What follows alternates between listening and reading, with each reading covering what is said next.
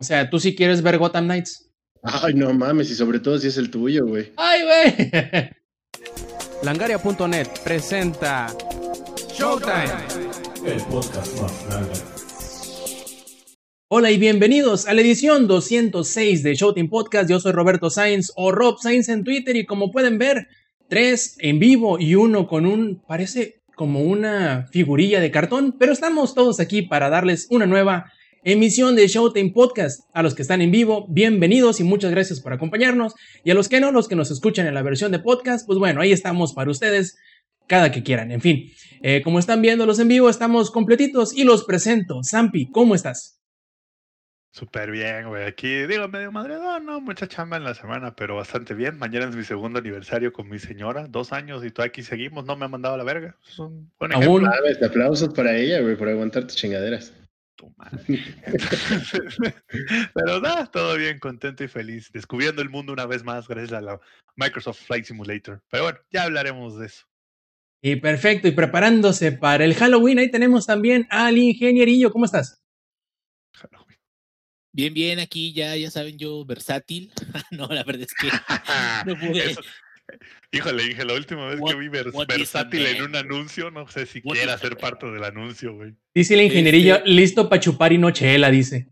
Sí, ¡Josu! eh, este, digo, nada, nada sexual, por supuesto. Este, no, eh, fíjate que no alcancé a poner todo mi desmadre, ya ven de que pongo mis eh, mis cartulinas verdes y todo para que se vea así acá bien chido. güey. Aparte estoy bien horrible, o sea, sé que no me extrañarán, güey, porque ya puse mis cartones. Es tal, es tal cual como un monito de cartón, así en mi lugar.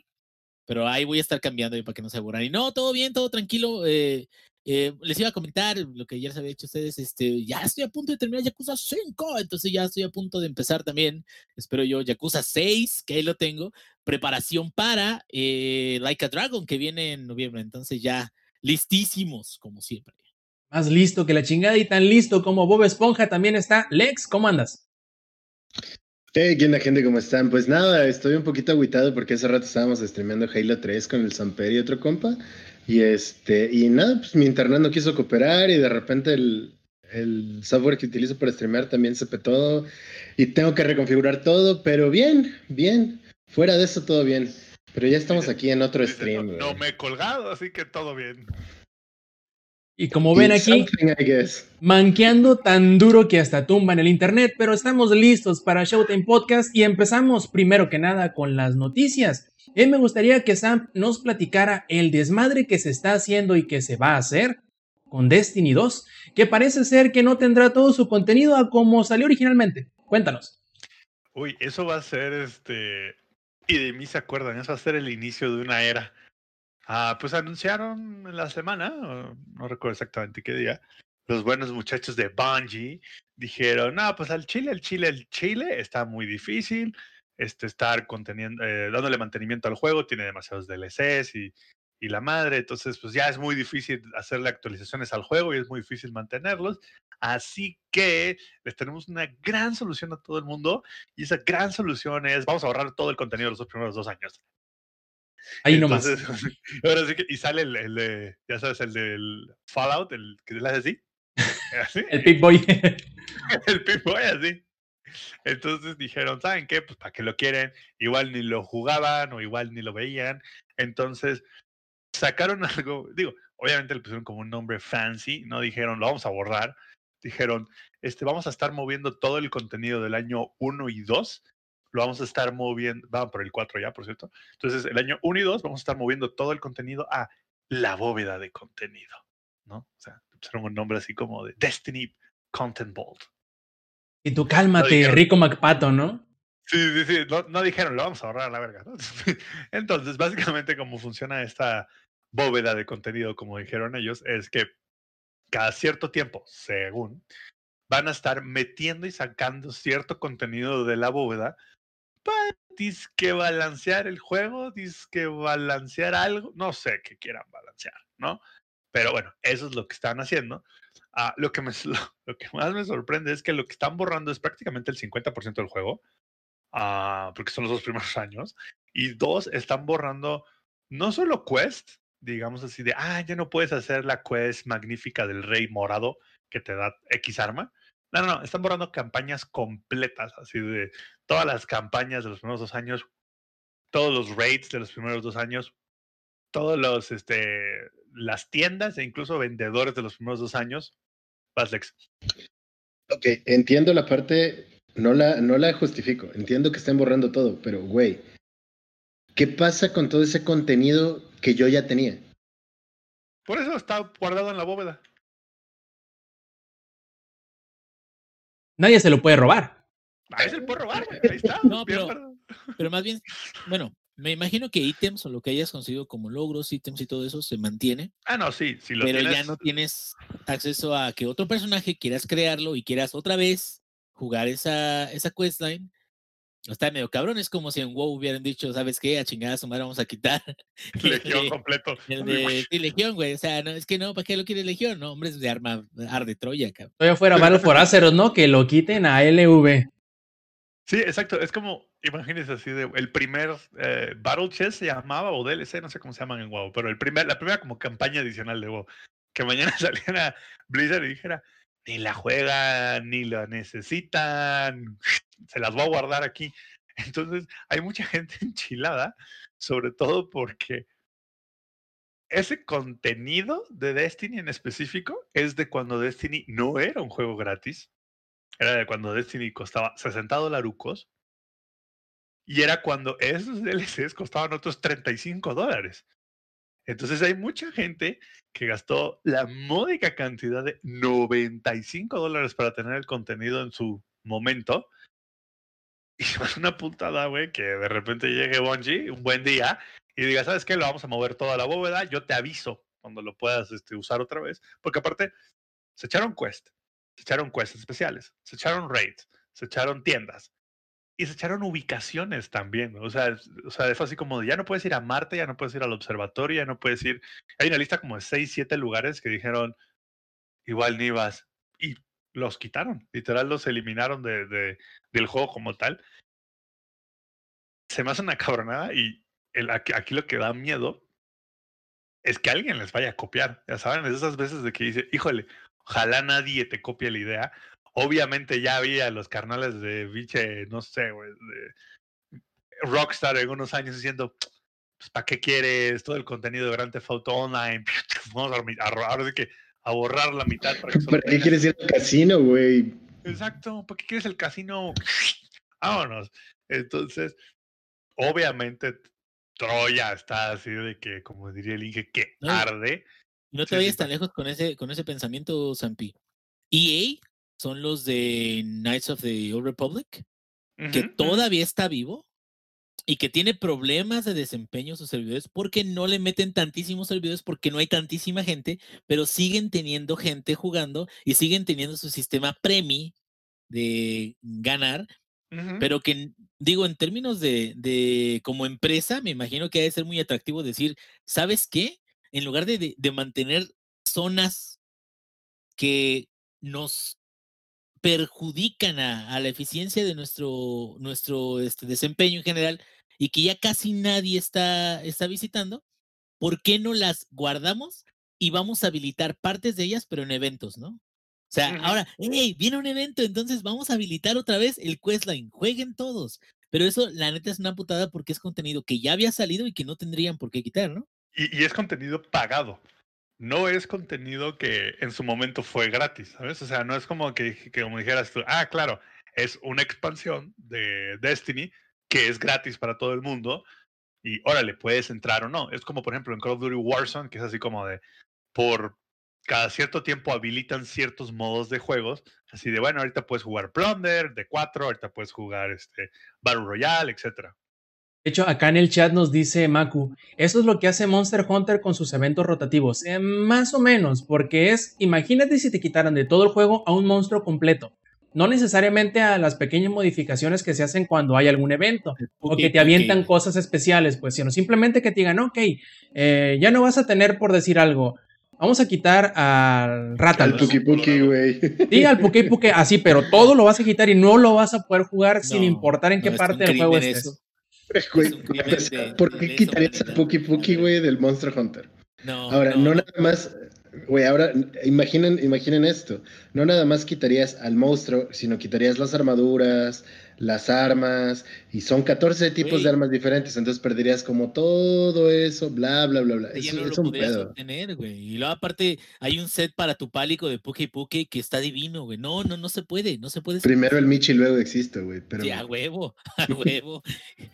De hecho, siendo, siendo justos, Destiny 2 tiene, bueno, Bungie tiene rato diciendo que le, va iba a quitar ciertas partes a Destiny 2. Y le dijo, si lo quieren jugar, si no tienen la armadura o no, si no tienen el arma, aviéntense sobre él porque va a salir, va a volver, mas no sabemos cuándo. Si lo quieren tener y asegurarlo, chinguenle porque si no se les va a ir. Hay Ah, otros juegos que también lo han... cosa- Ajá, adelante. perdón, otra cosa que van a deshabilitar son modos de juegos con- por completo. Sacaron una lista como de tres o cuatro modos de juegos que también se van hasta. ¿Quién sabe sí cuándo? que hasta, hasta cuándo, quién sabe. Ajá, maybe.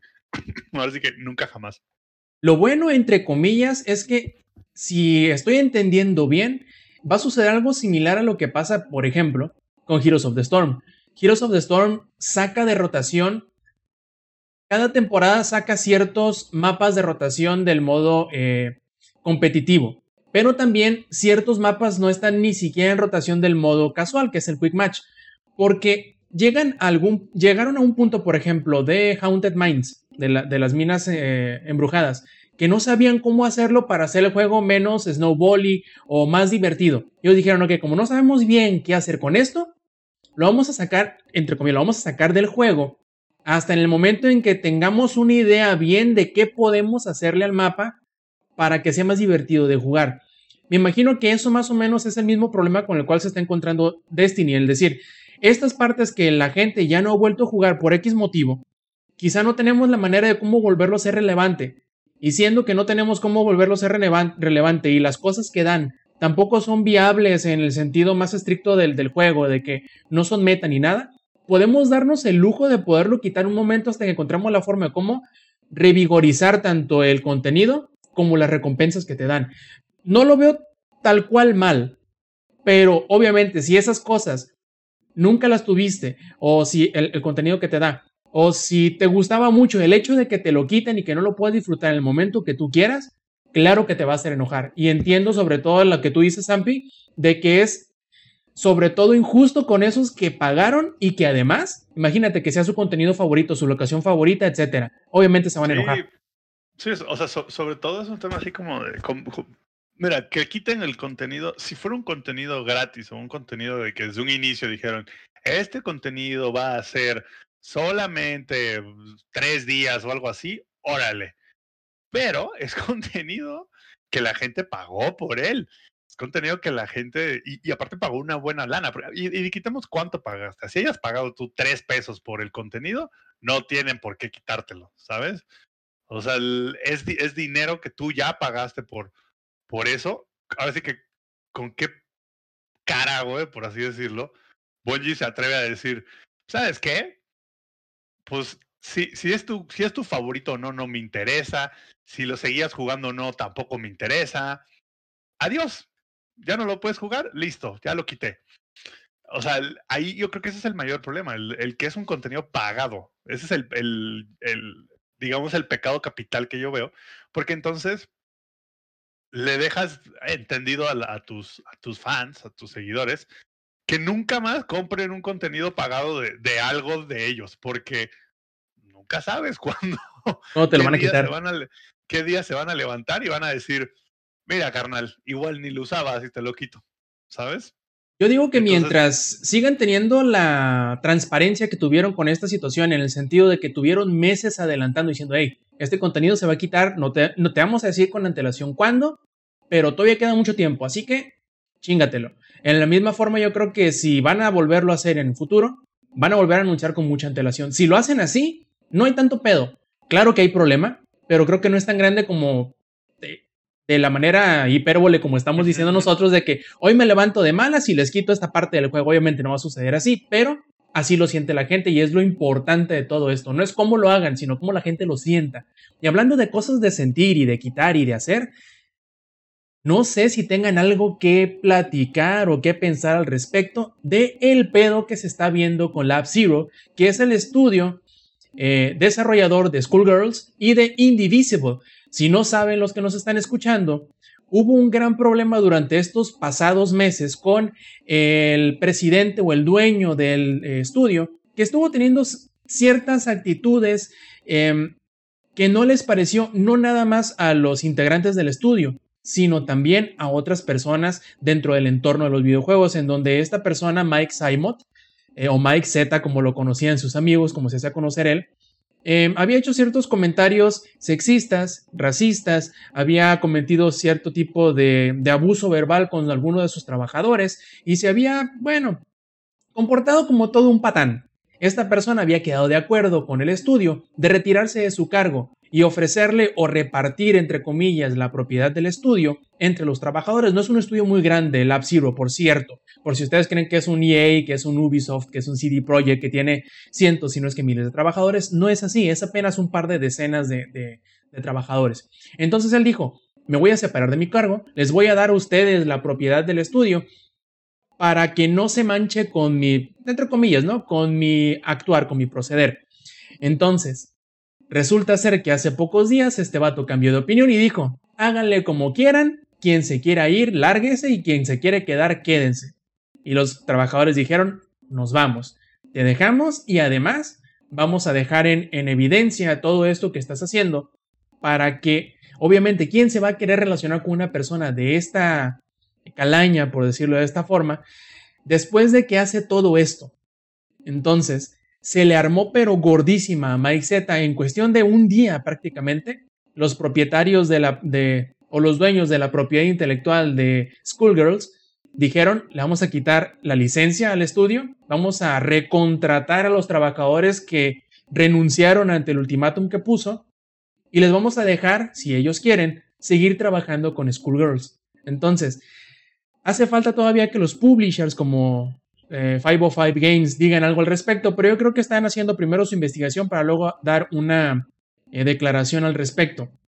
Es algo muy importante porque muchas situaciones muy similares a estas se han estado dando en otras empresas, como por ejemplo con Ubisoft, que ya rodaron varias este, cabezas importantes dentro del equipo creativo del estudio, o de los estudios, mejor dicho, y el ver que también en estudios un poco más pequeños se están dando este tipo de, de situaciones y que además se está em, hasta cierto punto castigando de la manera correcta a las personas, no dejándose chantajear como, como lo hicieron precisamente los trabajadores del Lab Zero, yo creo que es un buen indicativo hacia dónde vamos. Claro, siempre van a haber personas problemáticas, siempre van a haber situaciones de este tipo, pero en la, en la medida en que los trabajadores no se dejen caer en este tipo de chantajes como lo quiso hacer Mike Z y que no le salió, pues bueno, yo creo que vamos a ir caminando hacia donde debemos de estar. No sé, ingenierillo, ¿qué piensas al respecto? Pues mira, siento de que estamos en una mejor época, no, no en, definitivamente no en la época que queremos estar. Mejor porque este, sigue habiendo eh, conductas inapropiadas, sigue habiendo eh, comentarios que, que, pueden herir susceptibilidades de muchas gentes, eh, pero de mucha gente, pero aquí creo que lo bueno de la situación donde estamos es de que poco a poco están ganando más fuerza, más momento, más visibilidad, este tipo de problemas y las personas que quieren que esto se termine también están tratando de salir hacia la gente y decirles, esto no debería de ocurrir, es una protesta que estamos haciendo y están recibiendo mucho apoyo de la gente. Creo que sobre todo en empresas que vienen del lado de gaming y todo eso, la imagen pública puede verse beneficiada de una muy buena manera eh, gracias a eh, las interacciones que tengan o cómo se comporten los, eh, que son los empleados de, dicha empresa. En este caso, gracias a cómo se han dado las cosas, creo de que al menos en términos de la imagen pública que tiene la empresa, la empresa solamente va a resultar muy dañada si Mike se queda en ella. Si de alguna forma no hay como una retribución hacia los devs que, que fueron, este, eh, bueno, que renunciaron porque no querían estar ahí Y, y, si no pasa nada, o sea, si no pasa nada realmente, la, la, imagen de la empresa tal cual se va a ver muy dañada y la forma a lo mejor de recuperar esa, no sé, eh, prestigio que tenían por haber desarrollado los juegos buenos que desarrollaron, sería a lo mejor de que los devs que renunciaron formaran un grupo aparte y se anunciaran como somos los que nos salimos de allá porque no nos pareció. Sin embargo, creo que no les conviene eso. O sea, se tardaría mucho tiempo, sería mucho esfuerzo. Creo que lo que más les conviene es, como dices tú, a los publishers ponerse bien los calzones y decirle a Mike, ¿sabes qué? Vas a chingar a tu madre. Y digo, si se pudiera y si quisieran, regresar a los developers. Y eso incluso creo que puede hasta ser muy buena publicidad para la misma empresa. Porque habría justicia, se puede decir, y bueno, darían el ejemplo incluso a otras empresas en casos de misconduct o de ah, este abuso verbal, de maltrato a los empleados, del crunching, que es lo que estábamos también criticando, por ejemplo, de Naughty Dog. O sea, de todo eso que es en contra de los empleados de desarrollo de videojuegos, pondrían un ejemplo de que sí se puede prescindir de alguien que no está siendo benéfico para, para el proyecto, ¿no? O para los proyectos que se estén trabajando. Y pues la neta, ojalá sí procedan acordemente, porque este, creo que no, no tienen nada que perder si lo hacen. El único que tendría que perder es el patán de Mike. Pero fuera de, de Simon, yo creo que no está, está muy fácil la decisión que tienen que hacer. Ahora el chiste es que la hagan, ¿no? Así es, de menos ya le quitaron la propiedad intelectual, eh, hasta, hasta eso la más importante, que es Schoolgirls. Indivisible me gusta mucho, pero creo que esa sí es propia de ellos y no se las podrían, entre comillas, quitar. Pero lo que sí, prácticamente hasta donde dan a entender, porque no hablan de números en concreto, parece ser que dejaron solo a Mike dentro de la empresa. Todo lo que eran eh, personal desarrollador, artístico y y prácticamente de marketing huyeron de la, de la empresa, le tomaron la palabra de decir, si no quieren trabajar aquí, vete, pues se fueron. Y casi, casi solo quedaron los nombres, nomás quedó Mike y quedó el nombre del estudio que es Lab Zero. Y ya los propietarios de Schoolgirls dijeron, Nel, nosotros no nos queremos relacionar contigo bajo ningún concepto. Si quieres seguir con tu pedo, suerte, pero hasta ahí, no hay más. Y pues vamos a ver qué sigue, porque a final de cuentas, eh, es una historia que se está desarrollando apenas.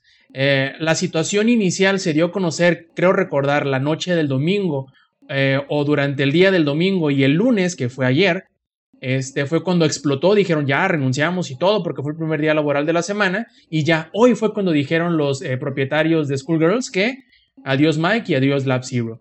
Y es algo que vamos a seguir platicando, quizá no en específico de este caso, pero sí de situaciones parecidas que vayan a, a salir eh, a la luz poco a poco, porque ya vemos que han estado sucediendo más seguido. No necesariamente porque acaben de suceder. Ubisoft, ¿no?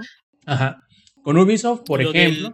Lo del Gamergate, o sea, como que son problemas que se están visibilizando. E, esa visibilidad creo que es bastante buena, o sea, la gente ya no quiere que sucedan estas cosas, las imágenes ya no son impolutas de, de que, ay, qué buena empresa es y todo eso. Si hay alguien que está causando pedos o que está siendo abusivo o sexista o que está haciendo un patán, güey, está bien, o sea, están levantando más la, la mano las personas y ojalá pues continúe eso, ¿no? Sí, que los hagan responsabilizarse por sus actitudes, por sus acciones, por sus abusos. Eso siempre es algo bueno. En fin, ahora pasamos hacia la friqueada y obviamente si vamos a hablar de cosas friki, tenemos que hablarle a Alex, que ahí lo vemos muy concentrado, no sé en qué, pero nos va a hablar algo de lo que se anunció durante el DC Fandom que fue hace un par de días, sobre todo de un par de jueguitos que se reveló por primera vez tanto título, que ya lo sabíamos, pero se oficializó, tanto los trailers, uno de gameplay y otro de CGI, pero que yo creo que le han de haber emocionado, aunque sea un poquitín, el calzón. Alex, cuéntanos. Es que en general, güey, la, la, conferencia de DC sí me flojó el calzón bastante porque, o sea, estaba esperando, además del Snyder Cut, que ya vimos qué pedo y como qué es lo que va a terminar, ¿no? Pero en el tema de películas, el anuncio de The Batman de Matt Reeves, todos estaban cagando a Battinson antes de ver qué pedo y yo aprendí mi lección con Batfleck. Güey, yo aprendí mi lección con Batfleck, o sea, cuando dijeron que, que el Batman le iba a ser Ben Affleck hace varios años fue como de, no mames, güey, no, la van a cagar. Ranté horrible porque tuvimos la horrible experiencia de Ben Affleck como Daredevil esa película no existió.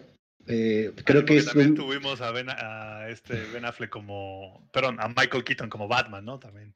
Ah, ah, que de hecho ese es otro de los anuncios que hicieron en el fandom, ¿no? Pero em, vimos como ya los avances de, de qué va a ser con The Batman y se ve bastante bien. O sea, todavía no podemos determinar si va a ser bueno o si va a ser malo, no hemos visto nada, solo hemos visto un tráiler, pero estéticamente se ve muy bien, tiene esa como esa onda del Batman año 1, Batman año 2, se ve muy, muy, muy, muy bien y la neta es que esto a mí me emociona mucho.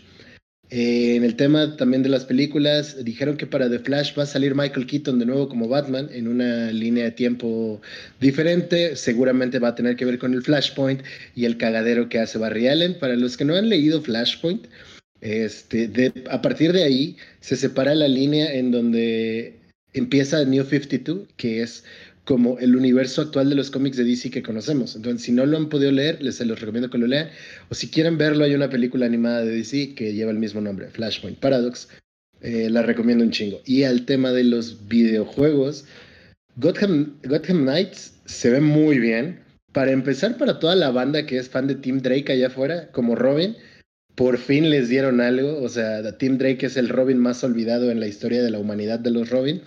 Y esta vez se los entregaron con este juego y eso está muy muy bien. Gráficamente se ve decente, se ve cumplidor. Mm, no mostraron tanto gameplay, pero podemos darnos una idea de hacia dónde se va a dirigir todo este tema. Un mame que se vio en Twitter hace algunos días de que se anunció esto es que uno de las de los features que va a tener el juego es que Batman está muerto. No sé si eso sea un feature o no, pero sí es un punto importante en la historia y en el, cómo se va a desarrollar todo esto este, del, del, tema del videojuego de Gotham Knights. Gotham Knights eh, se ve bien, eh, me llama la atención. Vamos a ver más adelante qué nos pueden, qué adelantos nos pueden dar y pues ya que salga podremos jugarlo. Y Suicide Squad Kills the Justice League es interesante. Se ve bien, o sea, es otro, otro juego que se ve bien, pero yo creo que aquí están dependiendo más del hype que ha causado Suicide Squad desde película y desde serie. Porque hace no mucho salió una serie animada que está siendo muy, muy popular y está tomando de protagonista a Harley Quinn. Y bueno, es uno de los, Harley Quinn es uno de los personajes de DC que más explotó en los últimos años, a pesar de que sus orígenes no son tan chidos. Si no, pregúntale. A, a, las tiendas de disfraces de Halloween. Si no, pregúntale a las tiendas de disfraces de Halloween. Por ejemplo, ahí estamos viendo el cosplay de Harley Quinn de la ingeniería. Eh, Siento que me maquillé de más, no sé ustedes. ah, te ves bien, Inge. Tú siempre te ves bien, bebé. Oye, oye, Alex, este, tú que eres el que todo lo sabe y el que no lo inventa. Se lo inventa. Este, de ese de, de Gotham Knights, no alcancé a ver mucho porque pues, no es nada más como que un teaser y todo eso, pero no sé si escuchaste algo. ¿Qué, ¿Qué va a ser? ¿Vas a poder utilizar los cuatro indistintamente o van a ser clases o va a ser multiplayer o va a ser mundo abierto? No dijeron nada, ¿verdad? No, no dijeron nada, no dijeron nada, eso es solo un teaser eh, de cómo va a lucir y de qué es lo que va a pasar. Vemos algunas escenas acá, del... acá Activision anunciando el nuevo Call of Duty. solo, solo ves ciertas escenas que van sucediendo dentro de Gótica, obviamente, pero esperemos a que nos den más información para ver qué pedo de entrada como teaser y como hype.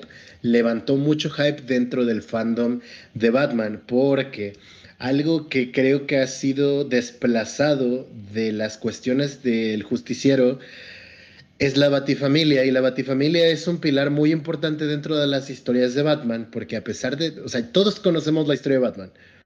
Matan a sus jefecitos en el callejón, Bruce Wayne se queda solo en algún lugar del Estado de México, tal vez, no lo sé, pudo ser en Acapulco y lo balearon, güey. En Nepantla, güey. en cualquier lugar de México pudo haber sido, pudo ser ahí en Culiacán. Era vecino, ¿no? Bruce Wayne del, del Rob. Matan a sus jefecitos y esto no varía en ningún momento. Dice, ¿por qué ir a tomar terapia cuando puedo agarrar a putazos a todos los malos? Eh, suena una buena no terapia los voy también. A matar, pero les voy a dar una madriz hasta que tengan muerte cerebral. Oye, pero ¿quién, ¿quién, va a ir? Inválidos. Oye, pero ¿cómo quieres que, que, Bruce Wayne vaya a terapia si la terapia se la va a dar Harley Quinn? Mm, uh, No, Bruce- esta, esta Har- Harley Quinn es, es el psicólogo del Estado. Yo creo que Bruce Wayne sí tiene lana para. Oh, sí, claro, güey, que tiene para ser psicólogo privado, no el del Es Estado. Alemania, güey, no sé, un pedo así. Porque sí, porque este, Harley Quinn es la, la psicóloga de ahí de Arkham, ¿no? Que es, pues, lo pagan con sus impuestos los de Ciudad Gótica, que no sé cuál sería el gentilicio para los de Ciudad Gótica, góticos. Entonces, Mm, Bruce Wayne es una gótica culona, piénsalo. este, pero bueno, no, o sea, a- a- El además sueño. de el sueño, güey, de todo lo que sucede ya con la historia de Batman que todos conocemos, se ha hecho a un lado muchas veces el tema de la Batifamilia y es un pilar muy importante del crecimiento de Bruce Wayne como Batman y viceversa. Entonces, creo que ver un poco más de ellos y qué es lo que sucede por lo que presumiblemente es la muerte de Bruce Wayne, qué es lo que va a suceder. Y me recuerda un poco al cómic de la pelea por el manto, de cuando toda la Batifamilia empieza a ver qué pedo y quién va a ser el nuevo sucesor de Batman. Puede ser que tengamos un tema similar para este videojuego. Sí, completamente. También hay que tener un pequeño detalle en cuanto que no se nos confundan. Aunque hay un juego de Justice League y hay un juego de Batman, el juego de Batman no es en el mismo universo que los juegos Arkham, pero sí, sí el de Suicide Squad. Entonces, por si ustedes creían que iba que Gotham Knight, aún siendo un juego de Batman, iba a ser un tipo de secuela del Arkham Knight, que fue el último de, de Batman, no lo va a ser necesariamente porque no comparten el mismo universo. Pero sí se supone que es el mismo universo que va a estar con el de Suicide Squad. También, muy importante, Gotham Knights llega el año próximo, 2021, y hasta el siguiente año, supuestamente, llega Suicide Squad. Entonces todavía nos queda mucho tiempo, muchos meses y un año completito al menos para saber más eh, de Suicide Squad. ¿Zampi? Aparte, el, el Gotham, el, el último que salió fue el Arkham Knight, ¿verdad? O- Sí. sí, sí, era Arkham Knight. El, ¿Qué fue? ¿2015? ¿2014? Más o menos por ahí. Empezando la Ya- generación. Ya tenía, ya, ya tenía ratito. bastante rato. De hecho, por lo mismo mucha gente se, se extrañaba de que no hubiera como que muchos detalles al respecto porque se habían mantenido muy herméticos hasta este año que se les reveló que iba a ser de un juego de la, del Escuadrón Suicida. Pero sí, había mucha, mucha, mucha anticipación. Me imagino que Lex era uno de esos tantos que estaba eh, así como, como perrito con sed, la- lamiendo las gotas que caen de la llave casi cerrada de cualquier cosita que saliera de, de, de cualquiera de estos dos juegos. Me imagino que debe estar muy emocionado. Sa- Lex, si salieran los dos mañana, ¿cuál te interesaría más jugar? Knights, sin pedos. ¿Cuál? Sin pedos, ¿Cuál, cuál, Gotham? Knights. No, no, no se escuchó bien. Gotham Knights. Gotham Knights. Sí, o sea, el tema de Suicide Squad está interesante, pero la verdad es que no soy muy fan de esa franquicia específicamente de DC. Tiene puntos buenos, tiene puntos rescatables, pero a mí personalmente no me agrada tanto. Lo quiero jugar para ver qué pedo con la trama y qué sucede, porque de entrada el nombre suena clickbait, güey. O sea, ¿cómo piensas que el Suicide Squad va a matar a la Liga de la Justicia si la Liga de la Justicia es la creme de la creme de todos los superhéroes de DC, güey? Y en el Suicide Squad, seamos sinceros, estaban los villanillos de relleno o muchos villanos que ni siquiera son reconocidos. Puro vato a saltacajeros, güey. Ajá, pues sí, güey, literalmente saltacajeros. Digo, hay algunos personajes importantes que han formado parte del Suicide Squad, como Captain Boomerang, que es uno de los villanos principales de The Flash. Pero yo creo que el boom del Suicide Squad sí lo reventó Harley Quinn, aunque nos duela aceptarlo a los que leemos muchos cómics, ¿no? Pero igual el desarrollo de personaje que ha tenido Harley Quinn en los últimos cómics es interesante. Pero a ver qué sale, a ver qué sale. O sea, yo creo sinceramente que esto del Suicide Squad Kills the Justice League es más un poquito de hype que realmente lo que nos van a entregar. Deseo equivocarme. A tu punto, sí, sí es como video de YouTube clickbaity. Sí, de- completamente. Y hablando de clickbait y hablando de cosas que llegan hasta el próximo año, dice por ahí los rumores de que habrá, ahora sí, por fin, el modelo Pro del Switch y que llegará en el primer trimestre del año próximo. Todo esto, supuestamente, por un reporte del financiero de Taipei, quienes dicen que una de sus fuentes dentro de las eh, líneas de producción de Nintendo que se encargan de fabricar, entre otras cosas, los eh, componentes dentro de los Joy-Cons y las, eh, digamos que soldar las memorias dentro de las consolas. Les dijeron... partes ahí de aquí. Sí, sí, casi nada, o sea, no casi nada. Les dicen que están este, preparándose para, entre comillas, lanzar un nuevo modelo de la transformable de Nintendo, que pues bueno, no han dicho que tendrá, pero probablemente tenga mejor resolución, tenga una mejor pila, espero yo tenga mejores Joy-Cons y a lo mejor sea incluso hasta un poquito más grande. Por ejemplo, a mí me gustaría saber del ingenierillo que ya nos ha dicho mucho, largo y tendido, que quiere comprarse un Switch.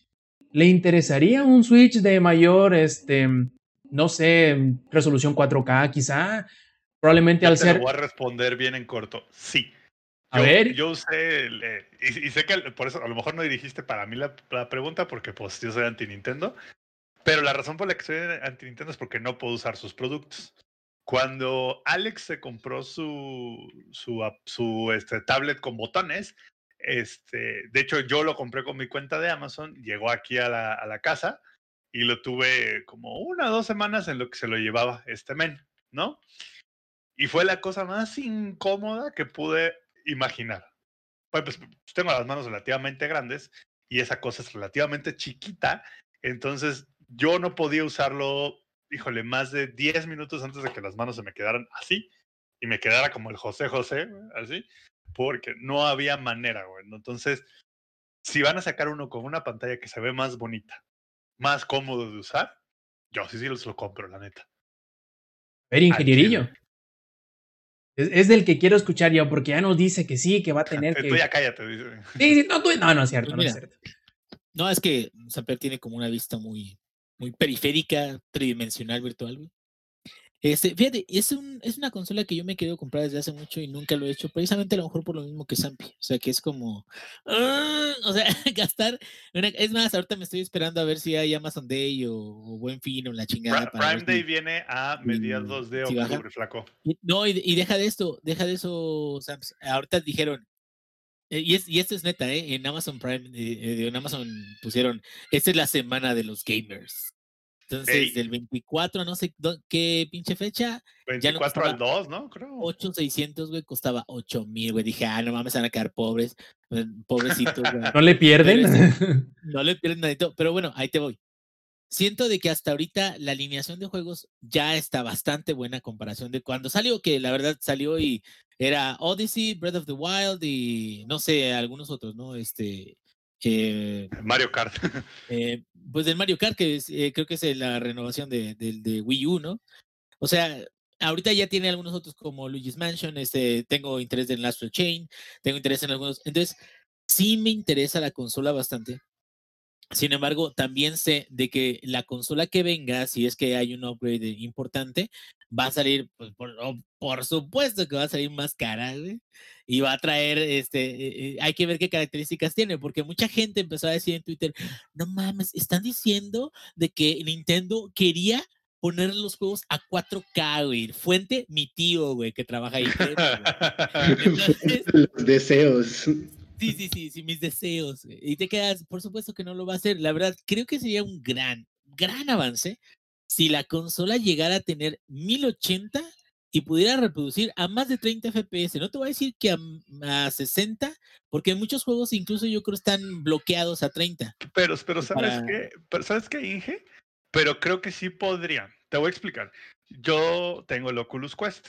El Oculus Quest es básicamente, básicamente Un Nintendo un, es este, no, es, es en, en- en palabras más ahora sí que cortas, el, es- no, espérate, es básicamente una consola, pero un teléfono.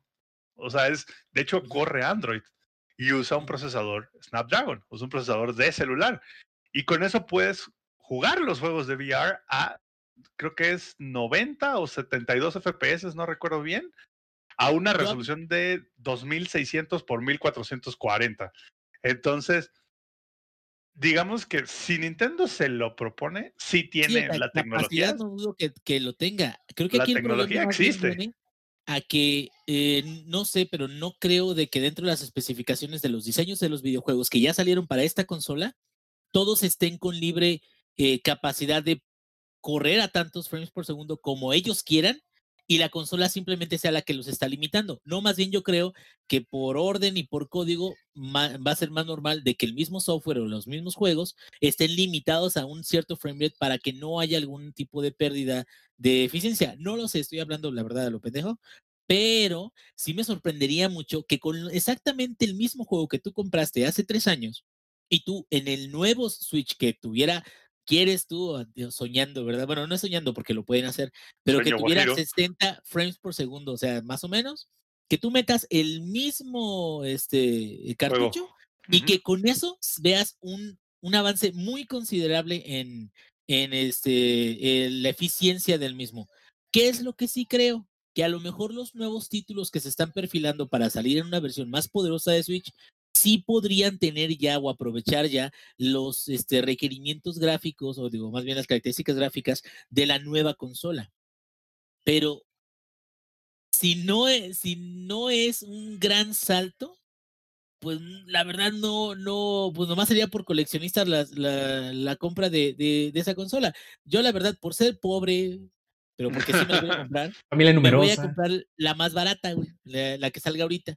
Y este, y, y creo que fuera de, de la capacidad o de los gráficos o de lo que quieras, sí a lo mejor no son productos para todos, pero son productos que cuando los tienes y los aprecias son muy bonitos, son muy bien hechos, son muy familiares, son muy poco amigables con internet o con cosas de cloud y lo que quieras, pero en sí los juegos sí son muy familiares, güey. O sea, es ¿Quieres una consola para tu familia? Nintendo, güey. O sea, realmente Sí, no, no la nube, pierde, la nube es para la que la NSA se robe tus save games, güey. No, eh, no entiendo por qué, güey, pero bueno, bueno, eh, y, y sí, para la respuesta corta para lo de Rob, sí, sí me interesaría, pero pues hay que ver también en cuánto sale, cabrón. Ahí, te va una pregunta. Dios, ahí te va, contra pregunta. El Switch, vamos a decirle Switch Pro, en 10 mil baros que vaya a costar, ¿no? Porque si el de ahorita cuesta 8, pues el otro mínimo unos 10, ¿no? ¿El Switch Pro en 10 o el Oculus Quest en 10? ¿Para, para quién en específico? el- Para todos ustedes, para todos. ver. para mí, yo creo que sería el Switch. Para mí sería el Switch porque del Oculus yo sé de que es VR y lo que quieras, pero VR, la verdad, el catálogo, aun cuando está mucho mejor que hace unos años, no es tan vasto como pueden ser, o no es de los tipos de juegos que creo que se pueden aprovechar en una Switch. Y aparte, el, el, el Oculus tienes que tener tu gorrita y tienes que estar completamente eh, aislado, eh, no darle un putazo aquí a tu amigo, a tu No sirve en hermano, casa de Infonavit. eh, no sirve en casa de Infonavit porque ahí chocas con las paredes, güey, si vas haciendo. Pero ahí te, ahí te va esto. El, lo, creo que una gran ventaja y que muchos este, Nintendo believers, güey, porque no es que yo soy Nintendo fans, güey, sacan esa carta, güey, cuando ya no saben qué más decir, pero es verdad, es la movilidad. O sea, tú puedes ir literalmente a cagar a jugar Zelda Breath of the Wild con el culo al aire, pero puedes jugar, eh, o sea, puedes jugar muchos juegos al, en, en el camión, güey, si quieres que te roben tu Switch, o en el metro, si quieres que te roben tu Switch también, güey. O no sé, en casa de una tía, güey, si quieres que te En la raro combi, güey. en, en casa de unos amigos y te van a decir, ya llegó el pendejo que siempre trae su pinche Switch. Pero esa movilidad sí es algo que, por ejemplo, el Oculus no puede competir en ese aspecto, aunque el Oculus es una experiencia completamente Religiosa. diferente porque es VR y ahí te pierdes ahí, güey. No me metan ahí porque si de por sí no termino mi backlog, ¿verdad? Pero bueno, no sé quién nos va a contestar. El Sí, Lex, yo creo. Déjame decirte que solo, solo hay algo que, que de todo lo que dijiste, solo hay algo que, que está, digamos, eh, correcto, y es el tema del catálogo de juegos. Ahí sí, para que veas, a lo mejor no tiene todos los del Switch, pero tiene de todo para todos. Lex. Pero bueno, continúa, Alex. Eh, la pregunta específicamente me iría por el Oculus porque ya tengo un Switch. Y sinceramente, eh, ese, esa idea del Inge de colocarle el mismo cartucho y que te diera la calidad gráfica que deseas no va a pasar, porque eso ya Porque está en el Nintendo. cartucho. Además, no, o sea, obviamente te van a hacer recomprar todo, bla, bla, bla, bla, bla. Es más, ¿quién dijo que el cartucho le vaya a servir? Ajá, imagínate eso, ¿no? O sea, además, ¿Quieres ¿quién dice? No, yo creo que va a ser un salto un poquito como del 2DS al 3DS, de que te decían, puedes prender el 3D de, de algunos juegos y se van a ver medio raros, pero, no están Se van a ver diseñados como si estuvieras marihuano. no están diseñados sea, para eso. Exacto. Entonces, esa va a ser la cuestión. Van a poder tener como ciertas cosas, ciertos upgrades, pero ¿a, qué, es- a qué juegos esperas que le hagan esa mejora? O sea, sinceramente, yo diría así rápido el Breath of the Wild y si acaso Smash. Y al Mario Odyssey, yo creo. El Pokémon no creo que pudieran hacerle más porque si ni siquiera pudieron configurar el Pokédex completo por configurar árboles, ¿qué te hace pensar que van a tener el poder de hacer que se vea a 60 frames, güey? Entonces, Pero- yo me iría por el Oculus porque ya tengo un Switch. Ahí, y ahí le- le- un consejo para Nintendo, consigan de mejores desarrolladores, güey, porque no es un no es un tema de poder, ¿eh? Es que Nintendo nunca se ha enfocado en el poder y creo que eso está No, no, un eso, o sea, no poquito es un mal. tema de- del poder de la consola de, ay, es que la consola no, no da para más, ¿sabes? O sea, yo creo que la consola sí da para más, solo que por diseño decidieron hacerlo lo más sencillo posible. Y no está mal, o sea, es así funciona Nintendo y así lo ha hecho todo el tiempo, ¿no? Pero así, en corto, contestando tu pregunta, compraría un Oculus porque ya tengo un Switch. Si yo no tuviera un Switch, probablemente elegiría el Switch también porque tiene exclusivas que no podría Switch jugar también, en otro lado. O el Oculus. No, el Switch también. O sea, si no tuviera un Switch, elegiría comprar un Switch en lugar de un Ah. Oculus por las exclusivas. Y ya. ¿Qué es la razón por la que yo compraría una consola? Por las exclusivas. Rob, tú cuando vayas a contestar, imagínate que tu cuello no tiene problemas. Oh, que la chinga. No, ya, ya valió. ya. No, desde, siendo sincero, si no tuviera el Switch, probablemente el Oculus. Si no fuera problema mi cuello todo jodido. Realista, de manera realista, me compraría el Switch. O sea, siendo yo como soy yo si no tuviera el Switch, el Switch. Tal cual. Desgraciadamente. Dividido el público, dividida la audiencia. Así es, desgraciadamente, pues eh, la, mi fisiología no dio, no dio para más. Va a decir el Zampi, ah, ok, váyanse a la verga todos. Ah, yo sí me compro mi Oculus, hasta dos, uno para cada ojo. No, no, y, es lo que digo, yo, yo creo que, que, que el Oculus es una experiencia que sí, digo, si la puedes tener adelante, pero Sin- no, güey, vives en, a un chamaco. en güey, si tienes chamacos que andan saltando y te aparecen así, ¿ya los vieron ustedes en la cámara alguna vez? Así de, "Ey, ¿qué pasó? O sea, imagínate, güey, le rompo la nariz y no me sale más caro a mí, cabrón, entonces, no, no, no. Ya cuando, ya cuando mis hijos salgan de la universidad, entonces me voy a comprar un Oculus, o lo que hay en ese, una pinche aguja, güey, en la médula, no sé. El Sword Art Online, güey. Listo. Esa, esa era la pregunta, Rob, perdóname. No, no, no, todo, todo muy bien. Yo acá mientras arreglo mi cámara y al mismo tiempo hago todo lo demás, eh, vamos a pasar a esta eh, bonita sección que a mí me gusta llamar Lucharán. Y es donde estamos viendo el pedonón que está teniendo o que se está queriendo echar Epic Games contra Apple en, específico, pero también con Google hasta cierto punto.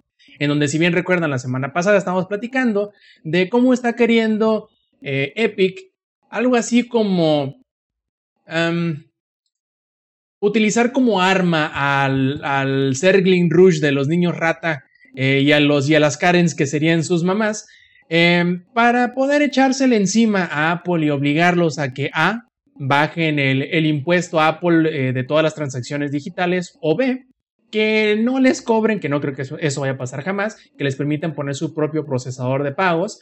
Pero bueno, sabemos que eh, tanto Apple como Google sacaron el juego Fortnite de, de sus tiendas y ha habido ahí una batalla legal que ha estado desde, eh, desde ese día, precisamente, que fue cuando el jueves de la semana pasada, si no me falla la memoria. No, antepasada, mejor dicho, porque prácticamente no grabamos una semana por cambiar el día de viernes a martes, ¿verdad, Lex? Eh, pero ahora, justamente el día de hoy, eh, un juez dio respuesta a una apelación que Epic había hecho porque eh, Apple había amenazado de quitarle la licencia de desarrollador y todo lo que tenga que ver con tecnologías de Epic dentro de iOS como macOS. Y ya dijeron, "Ep, ep, ep, no vas a poder poner esa restricción, aunque tampoco... Incluyendo el, perdón, incluyendo el Real Engine. Así es, todo lo que tenga que ver con Epic Games. Eh, y junto con esta, digamos, apelación, habían querido hacer también que, bueno, quitaran el bloqueo con, de Fortnite. Y el juez dijo, sí, no se puede desquitar Apple con, el, con Unreal Engine, pero no, eso no quiere decir que vayan a quitar a Fortnite o que vayan a reinstituir a Fortnite dentro del App Store. Eso ya es otro pedo que se va a resolver en otro lado. Han estado buenos los chingazos, han estado buenos, este, pero igual como fue con, con el problema de Schoolgirls, va a ser algo que vamos a seguir viendo y vamos a seguir platicando al respecto en las próximas semanas porque esto va a ser algo largo, ¿verdad, Zampi? Mm, largo. Y largo será, pero esto, esto va a ser un tema de... A ver, si si, esperan que una corte lo decida, sí va a ser algo de dos a cuatro años, más o menos. ¿No? De eso si no llegan a un acuerdo, digamos, previo y es como de, bueno, yo te dejo de joder, tú me dejas de joder, al 15%, listo, ahí está, ¿no? Uh, pero si no, sí va a durar la vida. Yo creo que Apple quiso, y, eh, y, les voy a explicar por qué es tan importante que el, por cierto, ya busqué la palabra correcta, es amparo, se amparó Epic. Entonces, aquí lo, lo interesante y lo, digamos, lo importante de aquí es que el juez, al hacer esto, al decirle a Apple, no, no te puedes meter con, ahora sí que el pedo es por los frijoles, no te metes con el arroz, ¿no? Deja un precedente. Y en Estados Unidos la ley se basa mucho en precedentes. Entonces, el hecho de que ya exista un precedente en donde, digamos que si tu pedo es por cierta parte de la tienda, no te puedas desquitar con la otra, digamos que le da una mini victoria a, Epic y por otro lado, les deja a ellos también un poco de confianza en decir, ¿sabes qué? Pues nos podemos agarrar a, ahora sí que a corte, a corte vergazos y no pasa nada, en el sentido de que no nos va a afectar nuestra otra línea de productos. Entonces es como de, bueno, como ya no va a afectar nuestra otra línea de productos, ahora sí, déjate venir. Que por otro lado, yo sí creo que Epic medio puso el amparo queriendo que no se lo dieran. Te explico por qué si, si, digamos, Apple hacía lo que dijo que iba a hacer, que era así como de, ah, todo lo que tenga que ver con Epic, incluyendo el Unreal Engine, se va de mi tienda y de todos mis ecosistema, sí van a llevar entre las patas a muchísimos desarrolladores, porque mucha gente, mucha gente utiliza el Unreal Engine, sea, no crean que es nada más Epic que usa, usa el Unreal Engine, es más, Microsoft usa el Unreal Engine para hacer Gears of War, por, por ejemplo.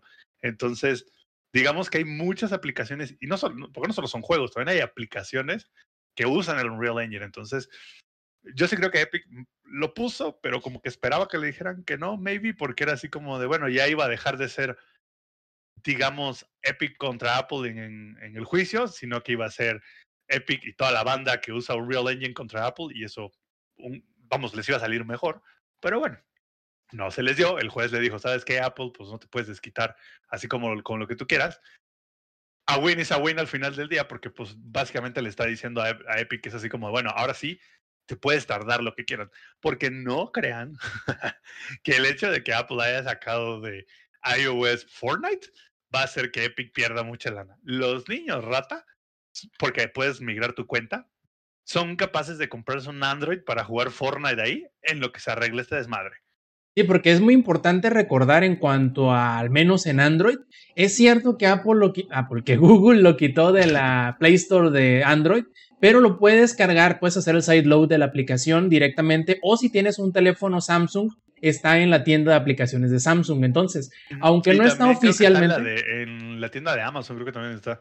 Creo que también. ahí sí no estoy seguro. Entonces, ahí tienen otros medios de cómo poder jugarlo, aunque no esté oficialmente dentro de la tienda de, Android. Pero con el de Apple, no hay cómo ahorita al menos. Bueno, puedes comprar uno de los teléfonos de que venden en eBay ya con Fortnite instalado, que te lo están vendiendo como en 10 mil dólares. Pero de todas maneras, suponiendo que llegue la nueva actualización, ya no van a poder jugar la nueva actualización de todas formas. por supuesto, por supuesto que no, pero me dio risa la, la noticia porque dije, ¿hasta dónde es capaz de llegar la gente, güey? Ahora imagínate uno que tenga el Flappy Bird, nombre, se hace pero riquísimo. se hace millonario ese carnal. Perfecto, y bueno, dejando de lado las cosas legales y las cosas de las em, cortes, pasamos ahora al Next Gen Watch, que si en sesiones pasadas habíamos hablado un poquito más de Microsoft que de Sony, ahora vamos a hablar más de Sony que de Microsoft. ¿Por qué?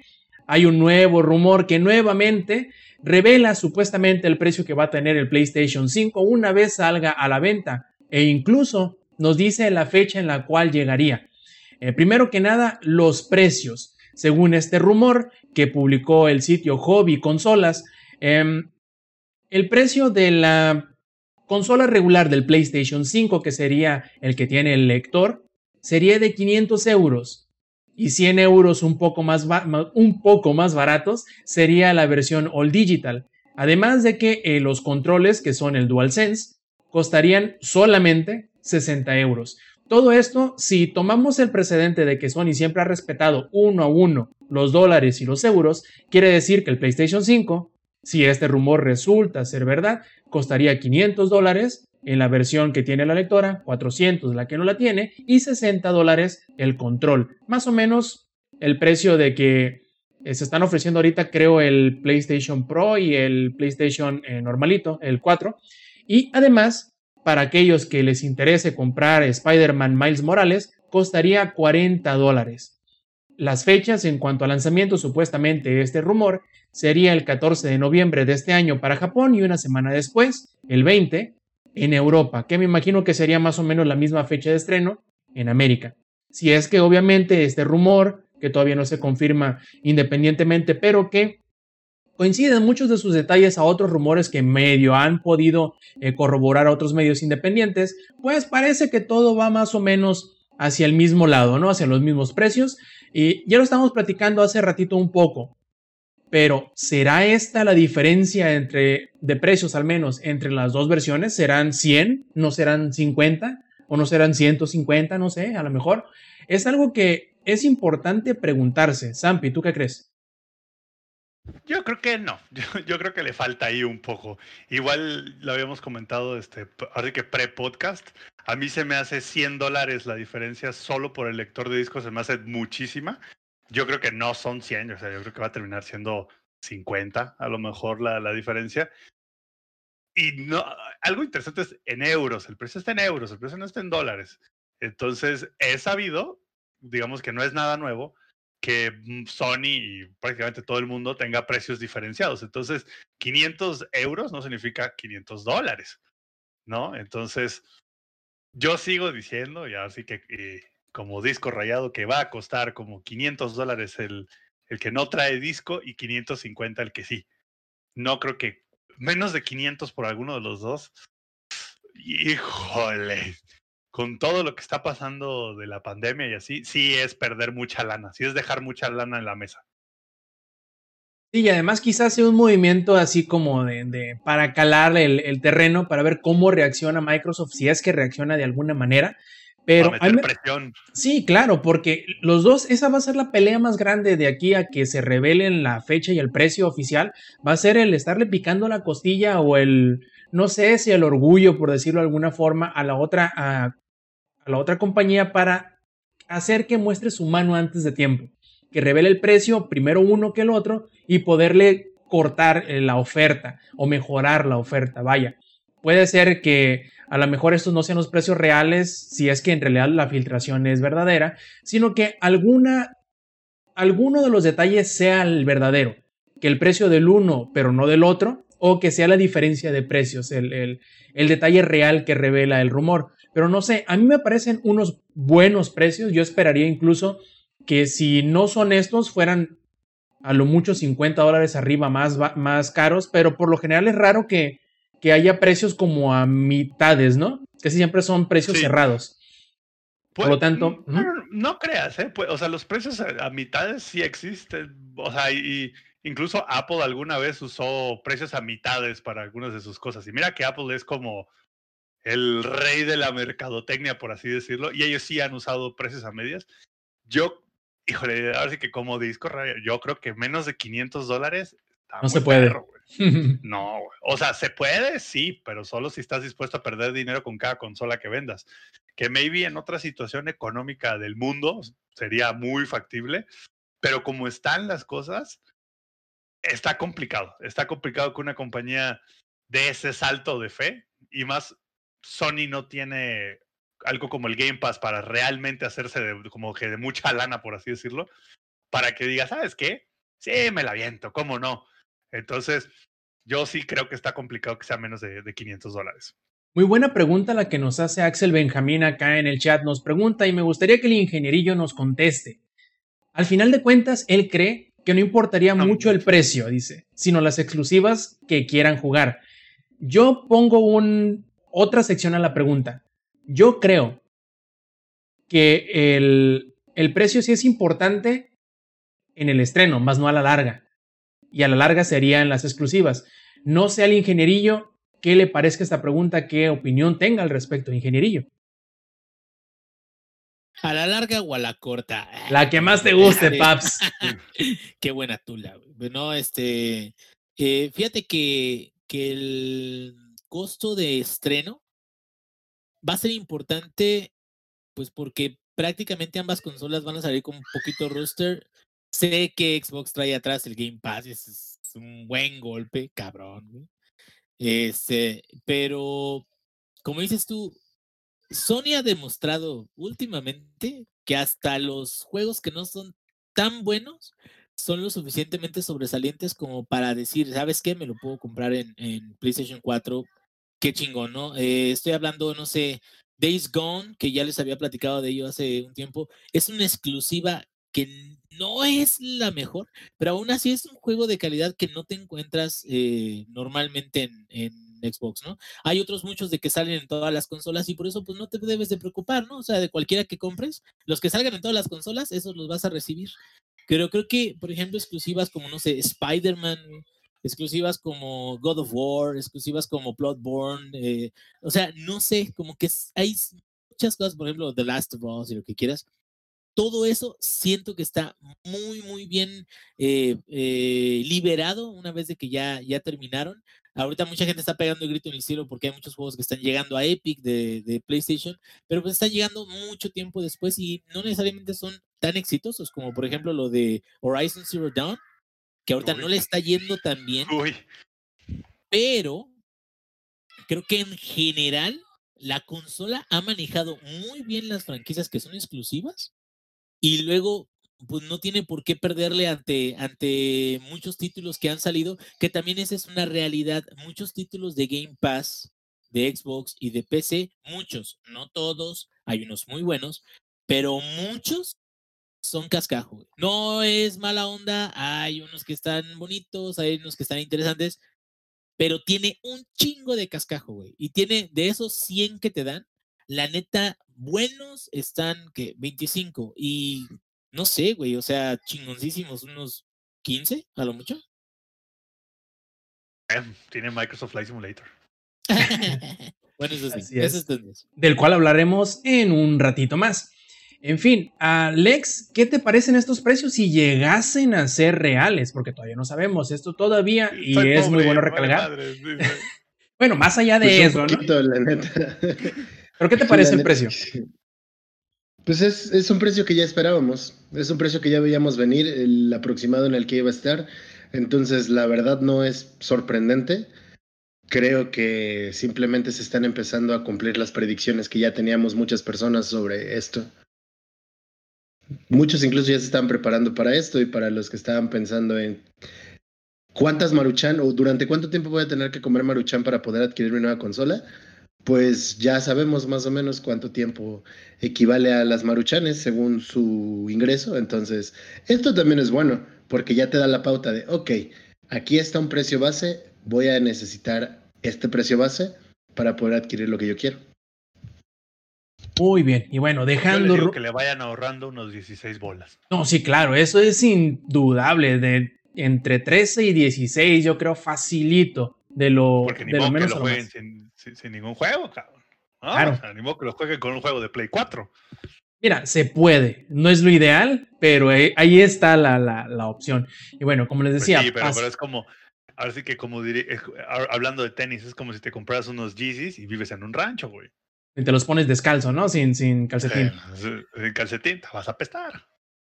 Y bueno, pasando de rumor a algo que ya sabemos que es real, pero todavía parte del Next Gen Watch, es que FIFA 21 no tendrá ni crossplay ni cross progres- progression. ¿Qué significa esto? Que cuando salga Comprar FIFA, todo otra vez. sí, que cuando tú, tú compres FIFA 21 y no te quieras comprar todavía el PlayStation 5, por ejemplo, lo compras en el PlayStation 4, pero no vas a poder jugar con ninguna otra versión, ni con la de PlayStation 5, solamente puros de PlayStation 4 y así cada versión consigo. Y el avance que lleves, el progreso que lleves, no se va, no se va a pasar de un juego a otro, solamente el FIFA y Ultimate Team. Obviamente no son pendejos, saben que donde le iban a gritar iba a ser precisamente de FIFA y Ultimate Team. Pero a mí me parece. Buena onda, ¿eh? De veras. Qué impresión. A mí me parece completa y totalmente decepcionante que un estudio y una empresa y un publisher tan grande y tan importante como lo es Electronic Arts salga y no tiene otro nombre con estas mamadas, ¿verdad, Lex? Pues, o sea, que, güey, es FIFA. O sea, ¿qué puedes esperar de FIFA? o sea, hasta se le trabó la lengua al Lex. Es que, güey, ¿qué puedes esperar de FIFA? La neta, o sea, siendo sinceros, ¿qué puedes esperar de FIFA? Es el meme, ¿no? Creo que, pues de, no esperaba nada y lograron decepcionarme. Crossplay. O sea, siquiera que tuvieran crossplay, güey. No, a mí se me hace un abuso. Eh, y que EA ya se, se conoce por ser abusivo con sus clientes. Pero de nuevo, no es sorprendente que EA haga este tipo de mamadas, güey. Porque eso es, es, lo que es una mamada. Güey. No tiene otro nombre, o sea, ya ni, ya ni siquiera los de Activision, ¿no? Ya, no digamos que son los good guys, pero bueno, ya, ya se comprometieron, ya dijeron que sí, le van a hacer con el cross progression, el crossplay, con los juegos que salgan para adelante de Call of Duty, que son su marca y su juego más importante. Ahora que EA no lo haga con FIFA, que es su marca y su juego más importante a nivel global, no queda otra más que decir que son puras mamadas de EA. No es que no puedan, en realidad es que no quieren. Técnicamente no creo que no puedan. aparte, Roba, ahí te va. Es, es, un juego que es lo mismo, güey, que el del año pasado. Es lo peor del caso. Es, es, que dije, no, es, que tienen que hacerle la reingeniería completa. Es un juego. Ah, es lo mismo del año pasado, güey, lo mismo. Entonces, eh, vamos, es tener la cara dura, tener la cara de pan viejo de hace una semana, porque les vale. Aparte, aparte es un juego que, uno, ¿por qué no habría de tener cross platform? No, o sea, ahí sí no lo entiendo. Pues al final del día es un patear, el, balón se patea igual en todas las consolas. Entonces, híjole, eso sí son ganas de joder. Sí, no hay otra palabra más que ganas de joder. De quererse salir con la suya y saber que se van a salir con la suya, ¿no? De, hacer la, la putada esta. En realidad no queda de otra, porque vamos, si juegos chiquitos como, vamos a decir, eh, Dauntless o... Iba a decir Fortnite, pero no, no, ese no es un juego chiquito. sí, o sea, juegos de... la instalación nada más. Yo creo. Oh, sí, yo creo, y ni eso. Pero que ellos puedan y que no pueda EA, prácticamente es decir, no, lo hacemos nomás porque no queremos hacerlo y porque sabemos que nos vamos a salir con la nuestra la neta que no se vale, está muy, muy gachos. Esperemos que, que el backlash les salga lo suficientemente fuerte como para que, vamos, de menos lo parchen en un futuro o algo así, porque la neta está en la patada que lo hagan de esta forma. Y ahora sí, ya dejando de lado todas las secciones previas, vamos a hablarles de lo que hemos jugado recientemente. Y yo quiero empezar primero que nada. Quiero que Samper nos hable ahora no de su vida de camionero, sino de su vida de piloto. Cuéntanos cómo te... Ajá. Déjame decirte que eh, mi, mi, mi, señora me hizo el, eh, el, mismo comentario que acabas de hacer tú, lo hizo mi señora así de, me hizo, ¿qué? ¿Ahora ya dejaste los camiones y ahora te vas a dedicar al tema de, de los aviones o qué? Este... La cosa es evolucionar, padrino. La cosa es evolucionar porque les, les, comento rápidamente a lo que se refiere nuestro queridísimo host Rob Sainz. Ah, lo que pasa es que, pues como todos ustedes saben, como hemos estado diciendo, ya salió el Microsoft Flight Simulator en el Game Pass. Por ahora solo para PC, ¿no? Pero ya salió. ¿Y qué creen? Lo estuve jugando. ¿Y qué creen? Es maravilloso. es es la neta, la neta, la neta, al chile es el siguiente paso de los videojuegos.